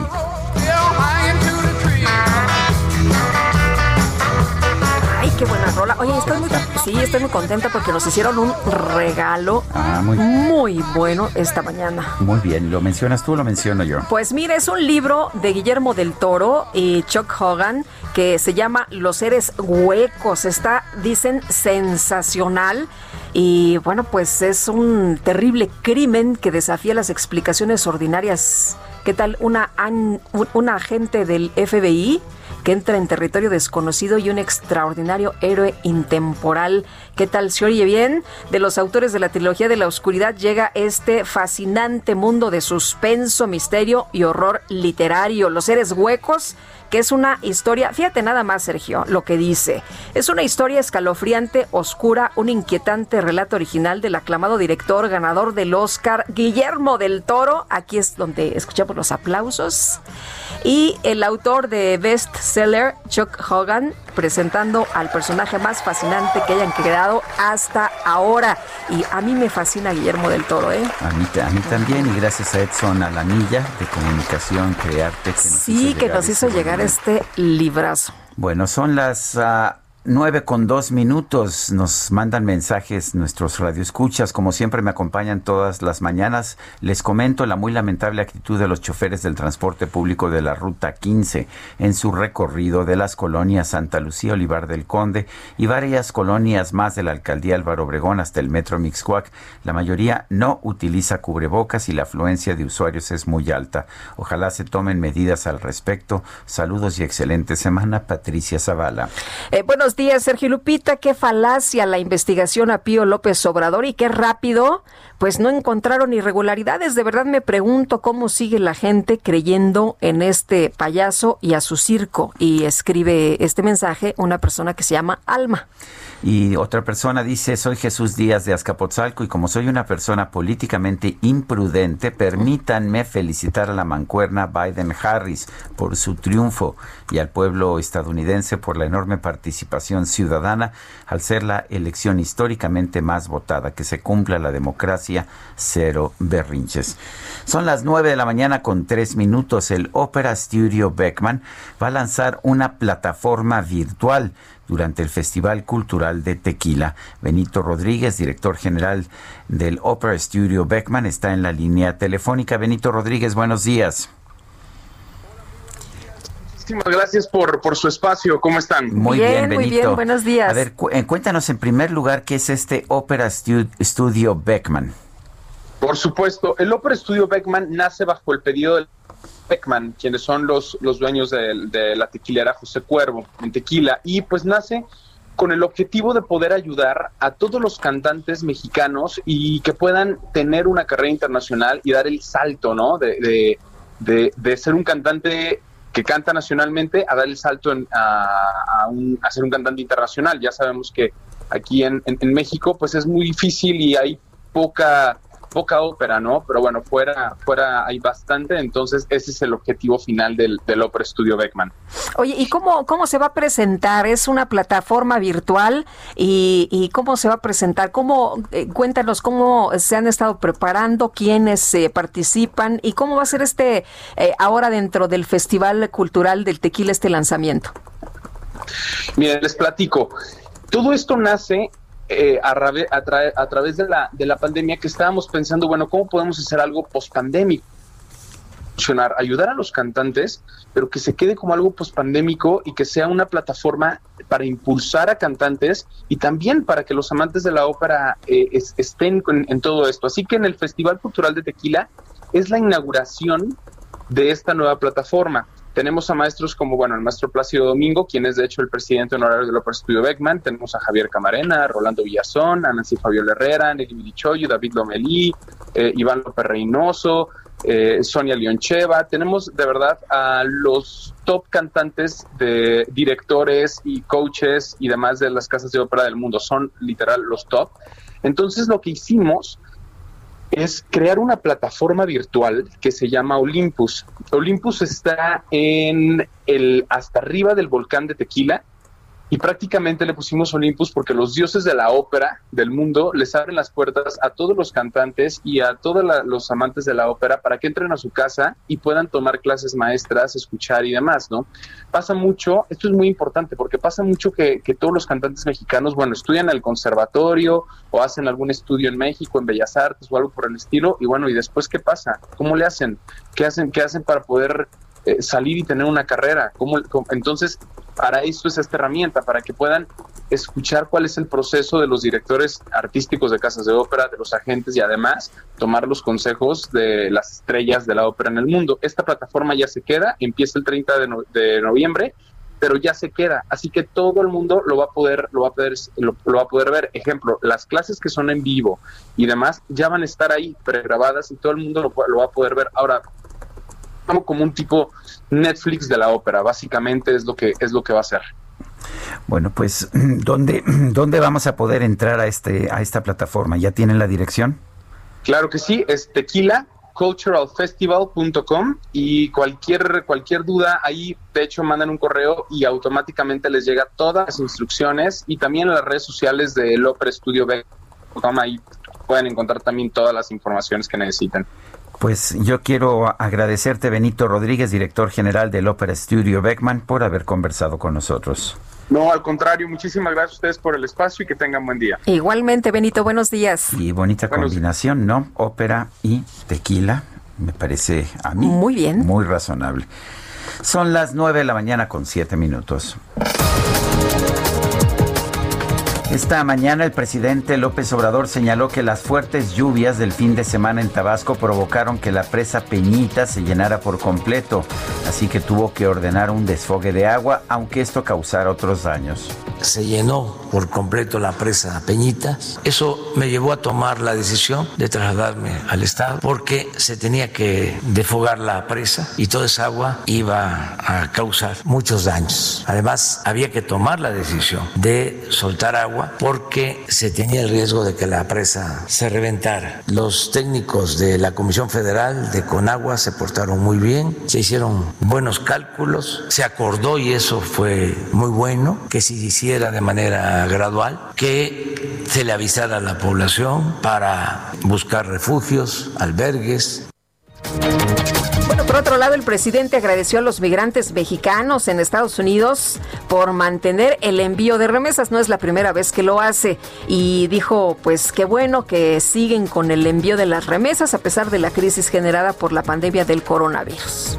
Agradecemos mucho que ahora que más se necesita, ellos están enviando sus remesas y este año va a haber un récord de ingresos por remesas. Mi pronóstico son 40 mil millones de dólares, lo que va a significar un incremento de un poco más del 10%. Estos 40 mil millones de dólares que llegan a 10 millones de familias nos están ayudando mucho para la reactivación económica y para fortalecer la capacidad de consumo de la gente. La farmacéutica estadounidense Pfizer informó que su vacuna experimental contra el COVID-19 presentó una efectividad de más del 90% para prevenir la enfermedad. Y el director de la Organización Mundial de la Salud, Tedros Adhanom Ghebreyesus, advirtió que la vacuna contra el coronavirus no va a resolver las causas que permitieron el desarrollo de la pandemia, como el déficit generalizado de inversión en el sector salud.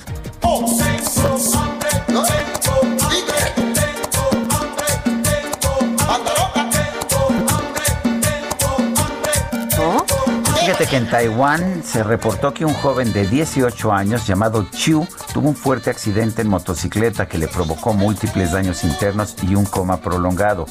Pero mira, eh, se encontraba en el día 62 de este, de este coma cuando tuvo una recuperación debido a que su hermano mayor bromeó diciéndole que se iba a comer su filete de pollo favorito si no se despertaba pronto. De inmediato el, el pulso de Chu comenzó a acelerarse y recobró la conciencia. Días después se recuperó por completo y finalmente fue dado de alta. No sabemos si le sirvieron su pollo.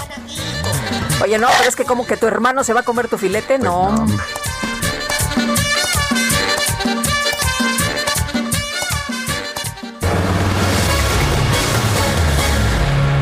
A hablar de otro tema también importante. El 91% de las pequeñas y medianas empresas del país han sufrido caídas en los ingresos como consecuencia de la pandemia y un 60% pues de plano, de plano ha tenido que bajar la cortina. Cierre total o parcial. Muchas empresas están sufriendo, están haciendo lo imposible por mantenerse abiertas. Y bueno, ¿qué representa el buen fin? Vamos a platicar con Víctor Salgado Carmón, él es consultor y experto en pymes. Víctor, gracias por platicar con nosotros. Buen día. ¿Cómo estás, Lupita? Muy buenos días. Buenos días, Bien, Víctor. gracias. Buenos días, Sergio. Víctor, cuéntanos, si ves que este buen fin vaya a apoyar a las pequeñas y medianas empresas, algunas están ya desesperadas. Bueno, mira, este, yo creo que sí puede apoyar, pero no, no necesariamente creo que vaya a ser la salvación para las pymes en México. Algunas pymes sí van a poder lograr algunos resultados interesantes con este buen fin. Tomando en cuenta que, como bien dices tú, ha, pues, ha habido una caída dramática, sobre todo en el consumo, y entonces la mayoría de las pymes están buscando por debajo de las piedras clientes y maneras de sobrevivir a través de créditos o flujo para poder mantener su plantilla, ¿no? Eh, Víctor, eh, muchos eh, han estado haciendo lo que pueden para sostener el personal. Hay algunos que de plano ya pequeños talleres, por ejemplo, que, que dicen ya no podemos y han tenido que despedir a personas. Primero, pues se gastaron recursos, después les bajaron los sueldos, después ya no se puede hacer nada. ¿Cómo ves tú la, la situación en estos momentos? dices que el buen fin no va a ser la panacea. ¿Qué, qué se puede hacer para dónde vamos? Sin duda no va a ser la panacea, pero puede ser un gran indicador, Lupita, de lo que de lo que nos puede este perseguir en los siguientes meses. Si tomamos en cuenta el Hot Sale, que es un evento parecido al Buen Fin que ocurrió a principios de verano, hubo un incremento con respecto al año anterior de un 80%. El Buen Fin dudo que sea parecido, pero si llegamos a cumplir con la meta de la misma cantidad de venta que tuvimos el año pasado, que fue cerca de 120 mil millones de pesos, nos esperan, creo que cosas un poquito más alentadoras. Sin duda, muchos de estas empresas, este, el 97% de todas las empresas en México son microempresarios. Yo creo que ellos han llevado la peor parte, pero también hay que tomar en cuenta, Lupita, que son eh, las empresas que, que, que más fácilmente se pueden adaptar. Tienes al dueño y tienes a cinco empleados en promedio, y entonces en tres patadas puedes tomar la decisión de en lugar de dedicarte a hacer una cosa, cambio un poco mi giro y me dedico a otra cosa. Y ahí es donde radica, creo yo, la solución o la posibilidad de que muchas de estas empresas se salven. Si logran adecuarse, aquel que se queda esperando a que regrese el mundo a como estábamos en 2019, ese definitivamente va a tener que cerrar para siempre. Eh, ¿Qué le recomendarías tú a un pequeño empresario que en este momento hubiera resentido, digamos, una caída de ventas, pero que, pues, que, que ha sobrevivido? ¿Qué le recomendarías? Fíjate que es una muy buena pregunta, Sergio. Este, me he dado cuenta que muchas veces eh, dejamos de tomar acción porque consideramos que las cosas pueden ser complicadas. Y te pongo un ejemplo muy sencillo. La mayoría de estos empresarios hoy en día no están vendiendo en Internet. Pues digamos porque es un cambio generacional. Muchos de estos empresarios pues no, no tienen 20, 25 años, la mayoría ya están un poco más grandes. Y vender en Internet parecería una cosa así como de las brujas, ¿no? Algo raro que no sé cómo hacerlo. Pero también por otro lado, este, este gran, digamos, esta gran revolución digital que estamos viviendo te permite encontrarte una cantidad de información. En YouTube, por ejemplo, te encuentras más de un millón de videos de cómo empezar a vender en plataformas como Mercado Libre. Y si tú le preguntas a estos empresarios cuántos videos has visto, te van a decir que ninguno. Y ahí es donde está pues la paradoja, ¿no? Porque tengo un negocio que está a punto de quebrar y necesito nuevas soluciones y existen posibilidades de que pueda empezar a vender cosas sin internet. Ya estamos hablando de servicios, estamos hablando de productos, no nada más de productos. Y si bien ver el video no te va a salvar, es el inicio para que puedas explorar nuevos horizontes. Muy bien, pues yo quiero agradecerte, Víctor Salgado Carmona, consultor y experto en pymes, en pequeñas y medianas empresas, el haber conversado con nosotros esta mañana. Muchísimas gracias a ustedes, les mando un abrazo. Gracias, igualmente, Víctor, muy buenos días. Gracias. Bueno, oye, a nombre de México y del pueblo de Chiapas y Tabasco, ha escrito el eh, canciller Marcelo Ebrard, agradecemos la inmediata respuesta de Dinamarca al llamado de apoyo que hemos hecho frente a las intensas lluvias registradas en la región sureste y escribe gracias. Así que, bueno, pues empieza a llegar el apoyo de otras partes del mundo para las personas damnificadas allá en el pueblo de Chiapas Chiapas y también, bueno, en, eh, el estado de Chiapas y también en Tabasco. Son las 9 de la mañana con 15 minutos. Y ya tenemos en la línea telefónica Mariano Riva Palacio con su Bienestar H. Adelante Mariano, ¿qué nos tienes esta mañana? Y aquí estamos listos, querido Sergio, querida Lupita. Muy buenos días, amigos del Heraldo Radio. Pues fíjense que estamos a dos meses prácticamente de que termine ya el 2020. Tenemos pandemia y esto ha modificado la forma de consumo a nivel mundial. El efecto del coronavirus pues ha afectado el bolsillo de miles de personas en nuestro país y ya tenemos también con nosotros el famoso buen fin. Bueno, pues expertos en economía nos hacen una serie de recomendaciones para cuidar los gastos de cara al fin de año y todos coinciden en perspectivas difíciles. Ellos dicen que la cuesta de enero 2021 será muy pesada porque se prevé mayor incertidumbre económica, lenta recuperación debido al COVID-19. Por ello, aconsejan que las familias destinen parte de su aguinaldo, los que lo reciban, a un fondo de emergencia y que sean prudentes en sus gastos. Por ejemplo, la economista y especialista en finanzas públicas Eufemia Basillo nos comentó que antes se recomendaba ahorrar el 10 o el 15%. Ahora con la pandemia, ahora en estos momentos, Sergio y Lupita, la especialista recomienda ahorrar entre el 25 y el 30% de nuestro dinero para cualquier situación o emergencia. Esto básicamente para situaciones que pudieran surgir los primeros meses del 2021. La experta también en deuda pública me expuso que antes de la pandemia México registraba crecimiento cero y las previsiones de este rubro por parte del Fondo Monetario Internacional y del Banco Mundial eran de menos 2%. A ello hay que añadir la incertidumbre mundial generada por la emergencia sanitaria. Por eso, hablar de perspectivas difíciles, Lupita, es también debido al rebrote del coronavirus en Europa, que pudiera traducirse en cierres de las economías de ese continente hacia América.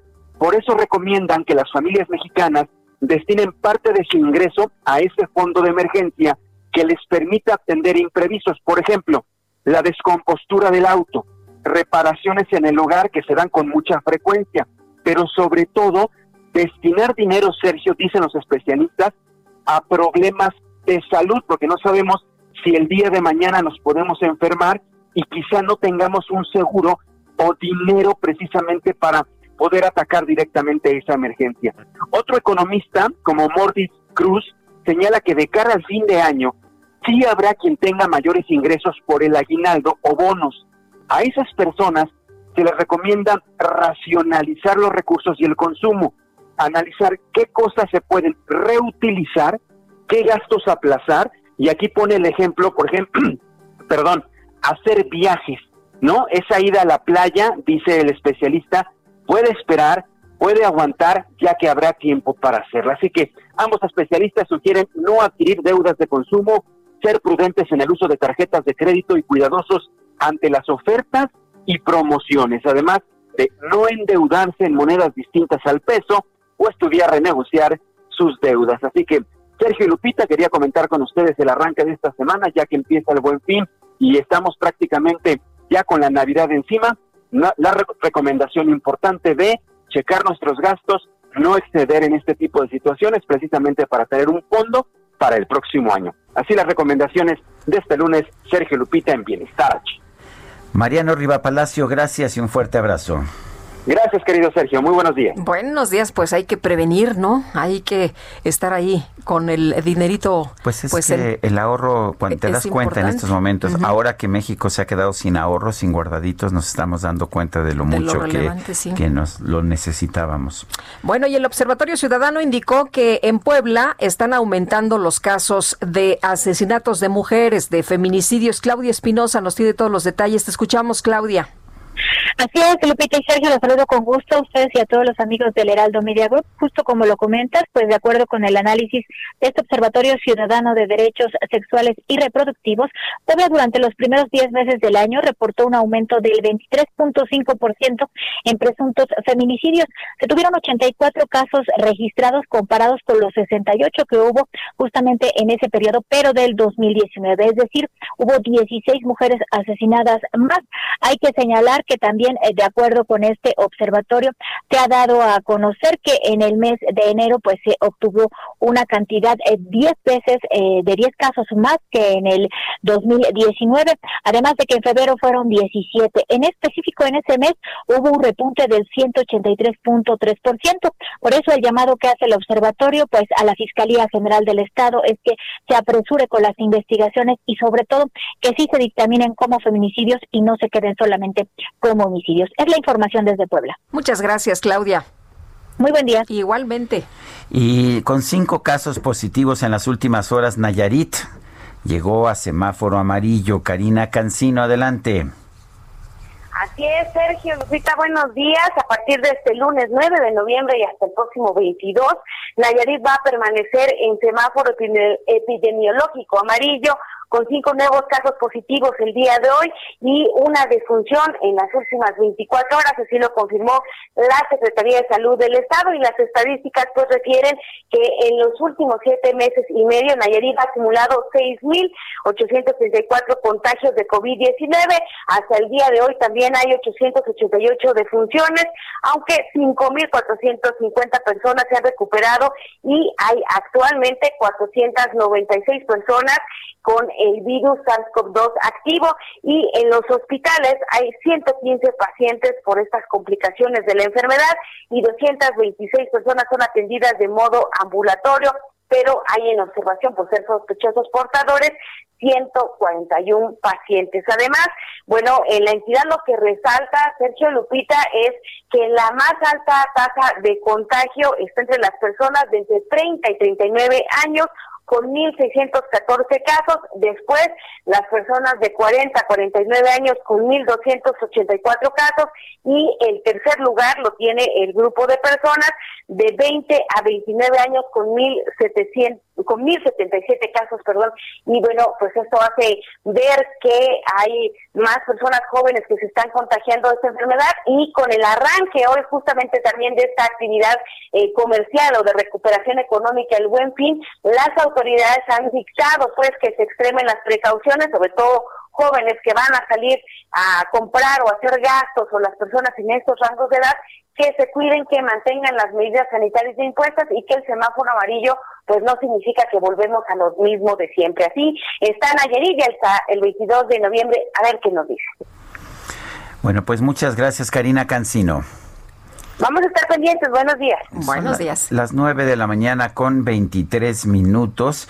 Le daba yo un adelanto ya de los mercados bursátiles allá en uh, los Estados Unidos. Bueno, veo que tenemos a Gerardo Galicia rápidamente. Eh, la Bolsa Mexicana de Valores sube 4% también. El peso está ganando casi 2% esta mañana. Vamos ahora sí con... Eh, Gerardo Galicia, rapidito, Gerardo. Vámonos rápido, Lupita. Sergio, excelente mañana. Acabamos de recorrer el eje 3 sur. Encontramos un avance por lo menos aceptable si nuestros amigos dejan la zona de Churubusco y se dirigen hacia la calzada San Antonio Abad. La velocidad promedio por arriba de los 40 kilómetros por hora. Y sí es buena opción eh, en lugar del viaducto. El viaducto sí ya está saturado entre Congreso de la Unión y el eje central y ya es cada vez más difícil avanzar. Por lo pronto, el reporte. Seguimos muy pendientes. Gracias, buenos días. Hasta luego. Son las 9 con 24 minutos. Regresamos.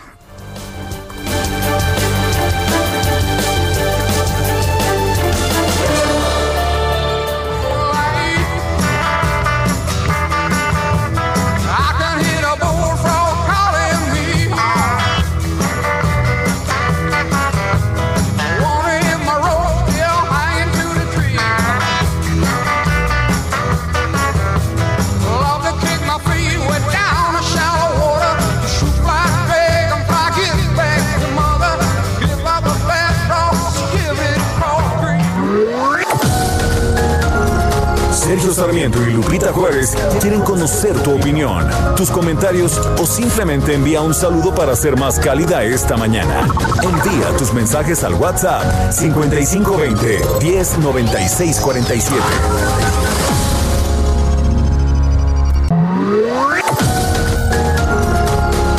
Continuamos con Sergio Sarmiento y Lupita Juárez por El Heraldo Radio.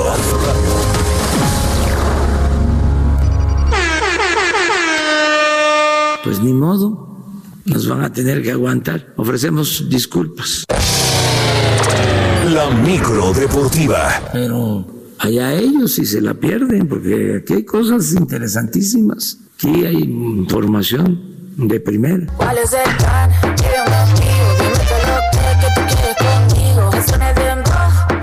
Me temo, mi querido Julio, que tu cacharpo ya está asumiendo responsabilidades que no le corresponden. ¿Cómo está Sergio Lupita, amigos de la Hola, ¿qué tal? Es un verdadero gusto saludarles. Sí, sí, la verdad es que Oye, sí. pero qué buena presentación. Aquí No, está hombre. la Ya- ya- información. Ya, le, pe- ya le pedí una así para mi jaque mate. ¿Y qué crees que me dijo? No, señor Sarmiento, usted es muy serio. Serio, bueno. serio. Uy, ¿Por qué te ríes, mi querido Julio? Porque hay que platicar muy seriamente con, con ese cacharpo y operador. El único del cuadrante, hay que platicar muy seriamente con él y hay que tratar de convencerlo que haga entradas a Rock, que haga, que haga entradas como le corresponden. Bueno, vámonos rapidísimo, arrancamos esta semana y buenas noticias, buenas noticias. Tuvieron que pasar 42 años para que de nueva cuenta un mexicano ganara un torneo de golf dentro del circuito de la PGA, el más importante de la disciplina. Carlos Ortiz se impuso en el abierto de Houston, termina por delante de Dustin Johnson, el número uno del mundo. El tapatío entregó una tarjeta final de 13 golpes por debajo del par, superando por la mínima a este Dustin Johnson.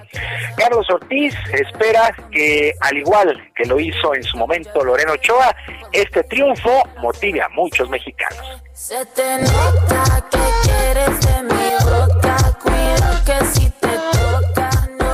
Es un honor, es un orgullo, la verdad es que me orgullece ser un ejemplo y poner el nombre de México en alto. Eh, lo que ha hecho Lorena eh, de inspirar a todos estos niños, incluyéndome a mí, a, jugar golf, creo que esta victoria va a ayudar a hacer eso. Eh, espero que, que, todos los niños lo hayan visto y que se den cuenta que es posible. ¿no? Yo fui uno de ellos en México, donde a lo mejor la cultura del golf no es tan, tan importante o tan grande como aquí pero trabajando duro, haciendo las cosas bien, se puede lograr y creo que, que esto va a inspirar a mucha gente. Bueno, el último triunfo mexicano en la PGA fue en 1978. Víctor Regalado fue el último mexicano en que había conseguido un título en la PGA. Ahora Carlos Ortiz, gran, gran triunfo allá en Houston. Y terminó la campaña regular en el Guardianes 2020 del fútbol mexicano. Y este fin de semana hubo juegos claves. El primero de ellos, el de Pumas, que venció 2 por 1 a la máquina celeste de Cruz Azul, que por cierto lo iba ganando 1 por 0. Después fallaron un penalti y en cinco minutos los Pumas le dieron la vuelta de la mano de Juan Ignacio Dineno. Con este resultado, Cruz Azul se ubicó en el cuarto lugar y Pumas se trepó al segundo sitio de la tabla general. Andrés Lilini, técnico de Pumas, tuvo una dedicatoria más que especial después de este sorpresivo torneo que tuvieron sus Pumas.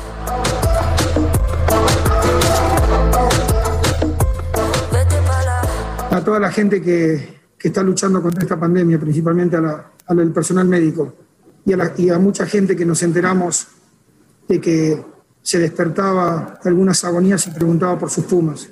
Con un simple partido de fútbol hacemos felices a un montón de personas.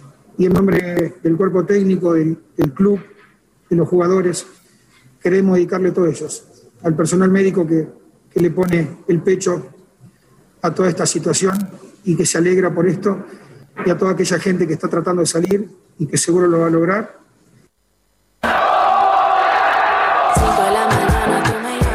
Gran detalle de Andrés Bellini, técnico de los Pumas de la universidad.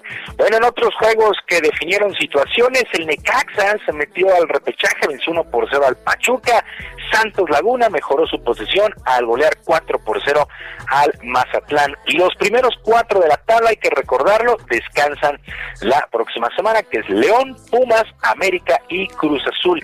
El repechaje se jugará 21 y 22 de noviembre a un solo juego, a un solo juego en la casa del mejor ubicado. En caso de empate, se irán directamente a los penaltis. ¿Cuáles son los enfrentamientos? Monterrey contra Puebla, Tigres Toluca, Chivas Necaxa y Santos Laguna contra los Tuzos del Pachuca. Así es que llegó a su fin la campaña regular del Guardianes 2020.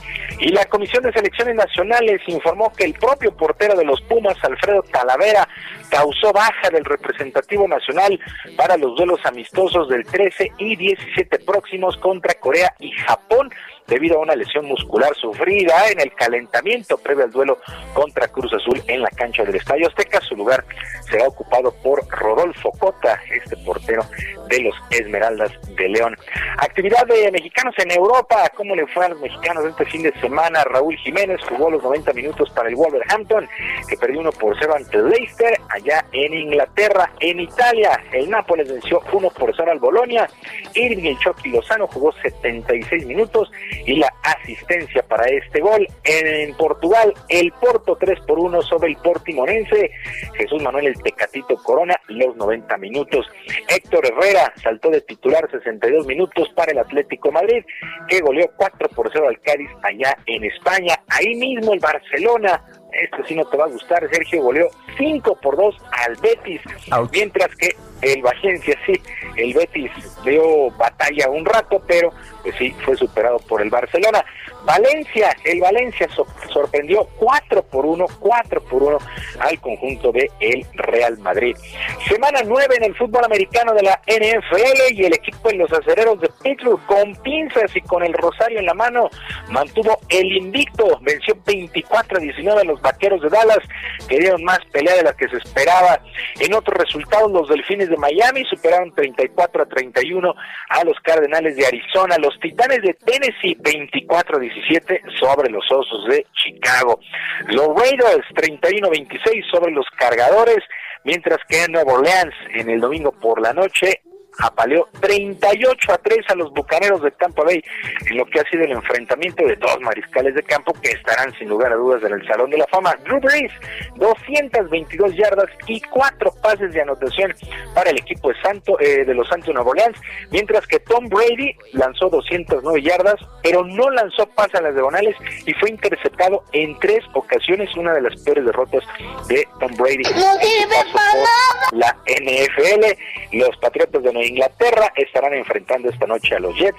Eh, récord de 2 y 5 para Patriotas. Los Jets, el peor equipo de la campaña, 0 y 8.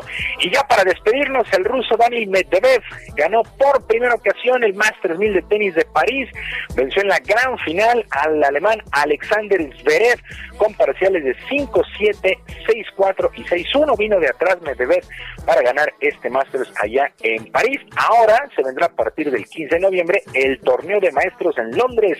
Este torneo que presenta a las ocho mejores raquetas de este 2020, incluido estos dos finalistas, Medvedev y Zverev. Así que se acerca ya a su fin la típica temporada en el mundo del tenis. Sergio Lupita, amigos del auditorio, la información deportiva, que es un extraordinario lunes y una mejor semana, por supuesto, abrazo a la distancia. Muy bien, pues un fuerte abrazo, Julio Romero. Bonito día, muy buenos días. Buenos días. Bueno, y vámonos con eh, más información. Esta mañana en Chihuahua terminó el primer fin de semana de cierre total con el propósito de evitar más contagios de COVID-19 en el estado. Algo de lo que llamó mucho la atención fue un enfermero, pues que se despidió de su familia. Él decía que eh, pocas horas estaría mucho mejor, pero pues la situación fue distinta y perdió la vida, la batalla frente al COVID. Federico Guevara, te escuchamos. Buenos días.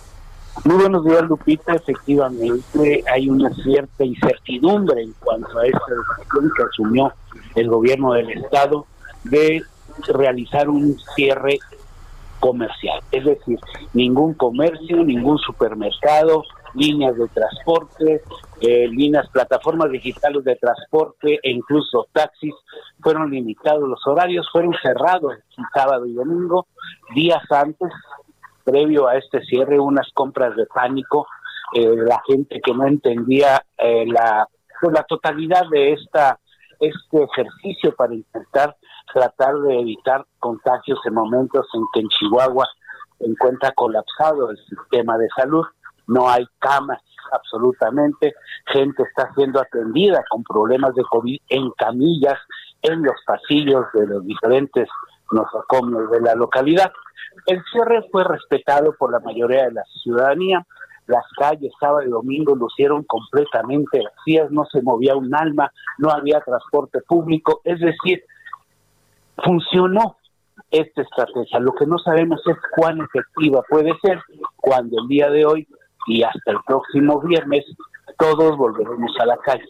Eso es lo que está un poco llamando la atención, realmente son efectivas. Lógico, se evita el contagio dos días, pero pues dicen que la mayoría de la gente va a salir estos primeros días, lunes, martes, miércoles, a hacer compras a granel. Pues es que es lógico, si cierras, eh, si les impides a las personas hacer compras un fin de semana, pues tiene, la gente tiene que seguir alimentándose, no se va a quedar sin comer este simplemente porque no le dejaron salir a comprar. Pero bueno, gracias por esta información.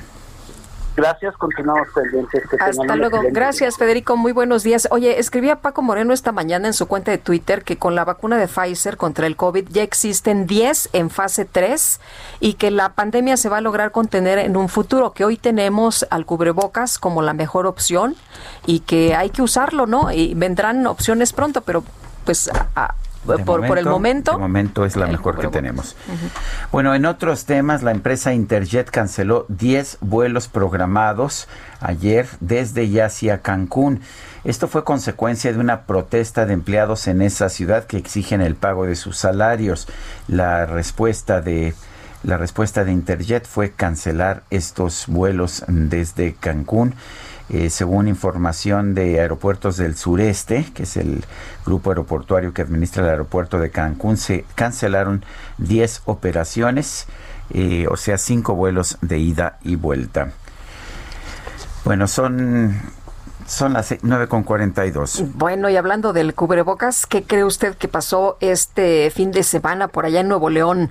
Pues ahí le va. El decreto publicado el domingo ya arrojó los primeros 19 detenidos en el área metropolitana por no usar cubrebocas. Manuel de la O, el secretario de Salud, mostró en conferencia de prensa videos donde se aprecia pues arrestos por policías municipales a dos ciudadanos, uno en García y otro en Cadereyta, pues caminaban por las calles sin esta mascarilla a poco se va instrumentando y cada día serán más y más las personas que sean sancionadas. Esto dijo de la O. Los detenidos fueron puestos a disposición del juez cívico correspondiente a cada municipio y se informó que el detenido en García fue multado con trabajo comunitario. El de Cadereyta, según informó una fuente oficial, estuvo retenido durante cuatro horas en las cuales realizó servicio comunitario y bueno, ya después se fue salió libre, aunque los videos corresponden al día en turno. Municipios del área metropolitana reportan que los casos van en aumento. Son las uh, 9 de la mañana, 9 de la mañana con 43 minutos, 9 con 43 y pues vamos a vamos, vamos a otras informaciones. Gabriela Montejano nos tiene información. Adelante, Gabriela. Buenos días. Pues en la mañana de este lunes, en el municipio de Salamanca, en Guanajuato, un reportero del portal de noticias El Salmantino, Israel Vázquez, fue agredido a balazos por un grupo armado cuando llegaba él a la zona en donde se encontraba un cadáver descuartizado. Esto en el acceso principal a la colonia Villa Salamanca 400. Esta agresión a balazos sucedió alrededor de las 7:30 de la mañana y derivado de ello el reportero de la cobertura policíaca tuvo que ser atendido por paramédicos médicos de Cruz Roja y trasladado a un centro hospitalario, en donde es reportado delicado de salud con varios impactos de bala. De acuerdo a autoridades policíacas, Israel Vázquez llegó a la cobertura a bordo de un automóvil blanco con logotipos del portal de noticias El Salmantino. Ingresó a la avenida Villa Salamanca 400 y detuvo el vehículo a tan solo 100 metros de donde estaban los restos de una persona desmembrada. Según vecinos, cuando el reportero llegó a la cobertura todavía no había presencia de elementos policíacos y al preparar su equipo de trabajo para comenzar una transmisión en vivo de la noticia, pues hombres armados en un vehículo cruzaron por el lugar y comenzaron a dispararle hasta dejarlo lesionado. El gremio periodístico en Guanajuato pues se mantiene a la expectativa y consternado y exigen por supuesto al gobierno de Guanajuato pues eh, inmediata justicia en torno a este caso y pues es una noticia que apenas está en desarrollo, estaremos pendientes de los detalles más adelante. Bueno, pues uh, muchas gracias Gabriela por esta información. Muy buen día. Buenos días. Oye, y bueno, eh, hay personas que nos dicen que sí están de acuerdo en que se pongan sanciones por el no uso del cubrebocas. Hay quien dice que esto no es justo, pero pues eh, personas que acaban de escuchar la nota que dimos hace unos momentos dicen que sí están de acuerdo en que haya sanciones por no usar cubrebocas. Y vámonos con información de Gerardo Galicia. ¿Qué tal, Gerardo? De nueva cuenta. Lupita, Sergio, excelente de mañana. Seguimos recorriendo las calles de la Ciudad de México. Ya lo hicimos en la calzada San Antonio Abad. De momento se está incrementando la afluencia de autos hacia el centro histórico, pero el avance sigue siendo favorable. Van a encontrar de momento el punto más conflictivo, se ubica llegando a las afueras del metro Chabacano, se debe al transporte público, hace base en este punto, pero superándolo te avanza bastante, bastante bien. El sentido opuesto es una excelente opción para poderse mover a la zona sur de la capital y de hecho Tlalpan también lleva un avance bastante favorable entre el eje 5 sur y el viaducto, se mueve en ambos sentidos sin mayor problema. Por lo pronto el reporte seguimos muy pendientes. Gracias Gerardo. Hasta luego. La farmacéutica estadounidense Pfizer informó que su vacuna experimental contra el COVID-19 presenta una efectividad de más del 90% para prevenir la enfermedad. En la línea telefónica, el doctor Alejandro Macías, infectólogo y excomisionado especial para la atención de la influenza. Doctor Macías, ¿cómo está? Buen día. Estar con tu auditorio. Gracias, eh, doctor Macías. A ver, cuéntenos, ¿cómo ve esto? ¿Esta eficacia de 90% es buena, es mala? ¿Cómo la ve? Es excelente. Es de las mejores noticias que hemos recibido de la pandemia de COVID-19, Sergio, porque pone a la vacuna en las grandes ligas de la vacuna, no de vacunas de eficacia de 50, 60%, no, vacunas superiores al 90%, como sarampión, rubiola, sí se confirma. Lo que dice Pfizer será una vacuna de una gran eficacia y la pone en las grandes ligas. El problema de esta vacuna en particular es que necesita transportes de menos 80 grados centígrados que no son viables en países en desarrollo como México, pero nos señala que se pueden obtener esas eficacias con la vacuna y eso es una excelente noticia, sin ninguna duda. Eh, doctor Macías, lo que estamos viendo es que efectivamente esta vacuna podría ser la mejor entre todas las que se han presentado hasta este momento 10. No, mira, lo que pasa, Lupita, es que esta vacuna es la única que tiene un grado de avance suficiente en estudio de fase 3 para ya determinar su eficacia. Muy probablemente las otras vacunas que se están estudiando vayan a tener eficacias semejantes a esta, porque si una lo logra, los demás lo van a lograr. Esa es, sin embargo, la que ha tenido un mayor avance en el estudio de fase 3. Ellos esperaban poder hacer un análisis cuando tuvieran alrededor de 160 enfermos, de 40 mil que metieron, esperaban llegar a 160 enfermos para decir qué tan eficaz era la vacuna. Bueno, no han llegado ni a 100 enfermos y ya pueden decir que es muy eficaz lo cual quiere decir que es una eficacia muy superior a la que ellos esperaban. Bueno, pues entonces, eh, ¿cuánto tiempo cree usted, doctor Macías, que pasará para que podamos tener esta y otras vacunas? Mira, esta vacuna yo creo que no la vamos a tener en muchos años, eh, Sergio, porque esta vacuna otra vez necesita una logística muy difícil que no podemos tener.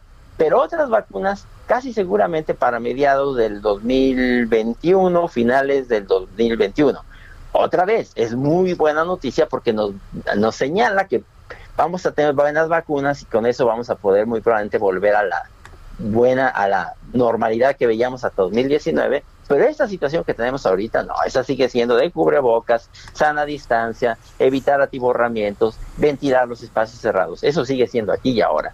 Esto es para un plazo mayor a un año. Bueno, pues estaremos al pendiente. ¿Es, esta logística, la logística de Pfizer es complicada porque son dos dosis, esa es la razón. Por dos cosas, porque son dos dosis, pero sobre todo porque su transporte es de menos 70 menos 80 grados centígrados. Es, recuerda, o sea, un congelador casero congela a menos 10, menos 20 grados. Esto estamos hablando de menos 80, prácticamente la, la temperatura del nitrógeno líquido. Imagínate meter de la fábrica 20 millones de dosis en un avión a menos 70 grados centígrados. Es muy difícil. Y luego, ya que llega al aeropuerto, transportarla. Imagínate en México que llegue al aeropuerto, transportarla y luego de un centro de distribución que llegue al lugar más, más distante de Chiapas, por ejemplo. Eso en estos países, en países como el nuestro, no va a ser posible. Pero el presidente dice que la distribución es muy fácil, por eso eliminó hasta las distribuidoras de medicamentos, ¿no? De esta vacuna en particular, no, no es como repartir Coca-Cola, no esto, esa vacuna es de una distribución muy difícil. De hecho, cualquier vacuna es difícil, necesita una cadena de frío. Y esta en particular es más allá de lo que puedan ofrecer la mayoría de los países en desarrollo. Doctor Macías, gracias por hablar con nosotros. Que estén bien, Sergio Lupita, cuídense, por favor. Gracias. por pues, sabe que por lo pronto eh, las, las acciones a nivel internacional están subiendo fuertemente. Las de Pfizer más están subiendo, las de Pfizer más de 6%, pero las acciones en todo el mundo están subiendo fuertemente por el triunfo de Biden y por esta vacuna. Son las 9 de la mañana con 50 minutos. Es momento de ir a un resumen de la información más importante. En su conferencia de prensa de esta mañana, el presidente López Obrador pidió al Senado que apruebe la iniciativa que envió el año pasado para que el jefe del Ejecutivo pueda ser juzgado como cualquier ciudadano. Bueno, me imagino que hay personas que les interesa más el, otros temas, ¿no? Como la inundación, eh, superar estos asuntos. Pero bueno, además López Obrador aseguró que no está a favor de ningún partido de los Estados Unidos y no tiene nada en contra de Joe Biden. Sin embargo, insistió en esperar los resultados oficiales para felicitar al ganador de las elecciones presidenciales. Este lunes el expresidente de Bolivia, Evo Morales, regresó a su país luego de que su ex colaborador Luis Arce asumió la presidencia de la nación sudamericana. El ministro de Salud de Australia, Greg Hunt, anunció que su país ya comenzó a producir la vacuna contra el COVID-19 de la farmacéutica británica AstraZeneca. Cuentan que hace tiempo vivían en la tierra los dinosaurios. Bueno, y a pesar de que últimamente se han hecho virales las noticias de nuevos alimentos clásicos con ingredientes poco comunes, como los esquites sabor a pan de muerto o pan de muerto con chilaquiles, el chef Abraham Padilla de San Antonio de las Alazanas en Coahuila se hizo conocido en redes por presentar las dino quesadillas. ¿Sí? Estas se preparan con la tradicional masa azul y quesillo, como cualquier quesadilla, pero con forma de diferentes dinosaurios, como los estegosaurios, los brachiosaurios y los triceratops. Y cada uno, cada, cada una de estas... Eh, de estas quesadillas, dino quesadillas, cuestan solo 20 dino pesitos. ¿No tendrá un tiranosaurio Rex? Seguro que sí.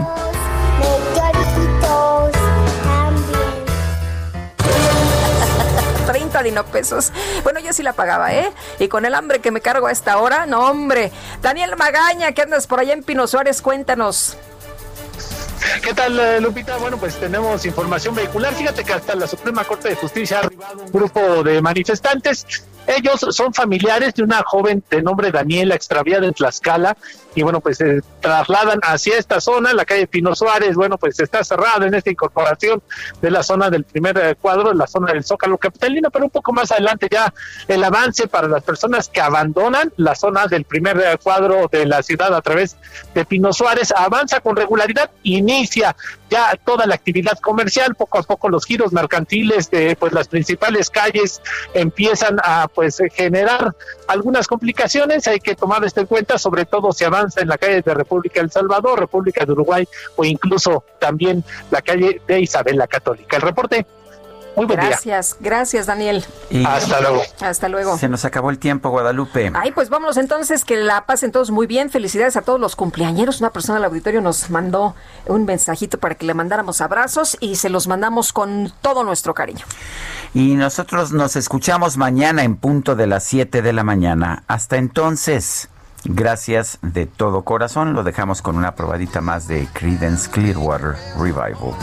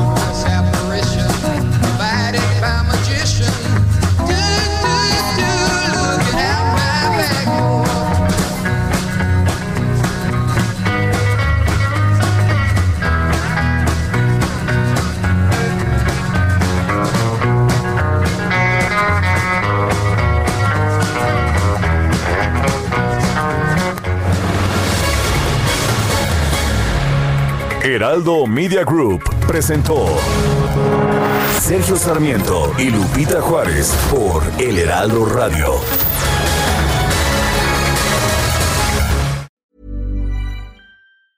Ever catch yourself eating the same flavorless dinner three days in a row? Dreaming of something better? Well, HelloFresh is your guilt-free dream come true, baby. It's me, Kiki Palmer. Let's wake up those taste buds with hot, juicy pecan crusted chicken or garlic butter shrimp scampi. Mm. Hello Fresh. Stop dreaming of all the delicious possibilities and dig in at HelloFresh.com. Let's get this dinner party started.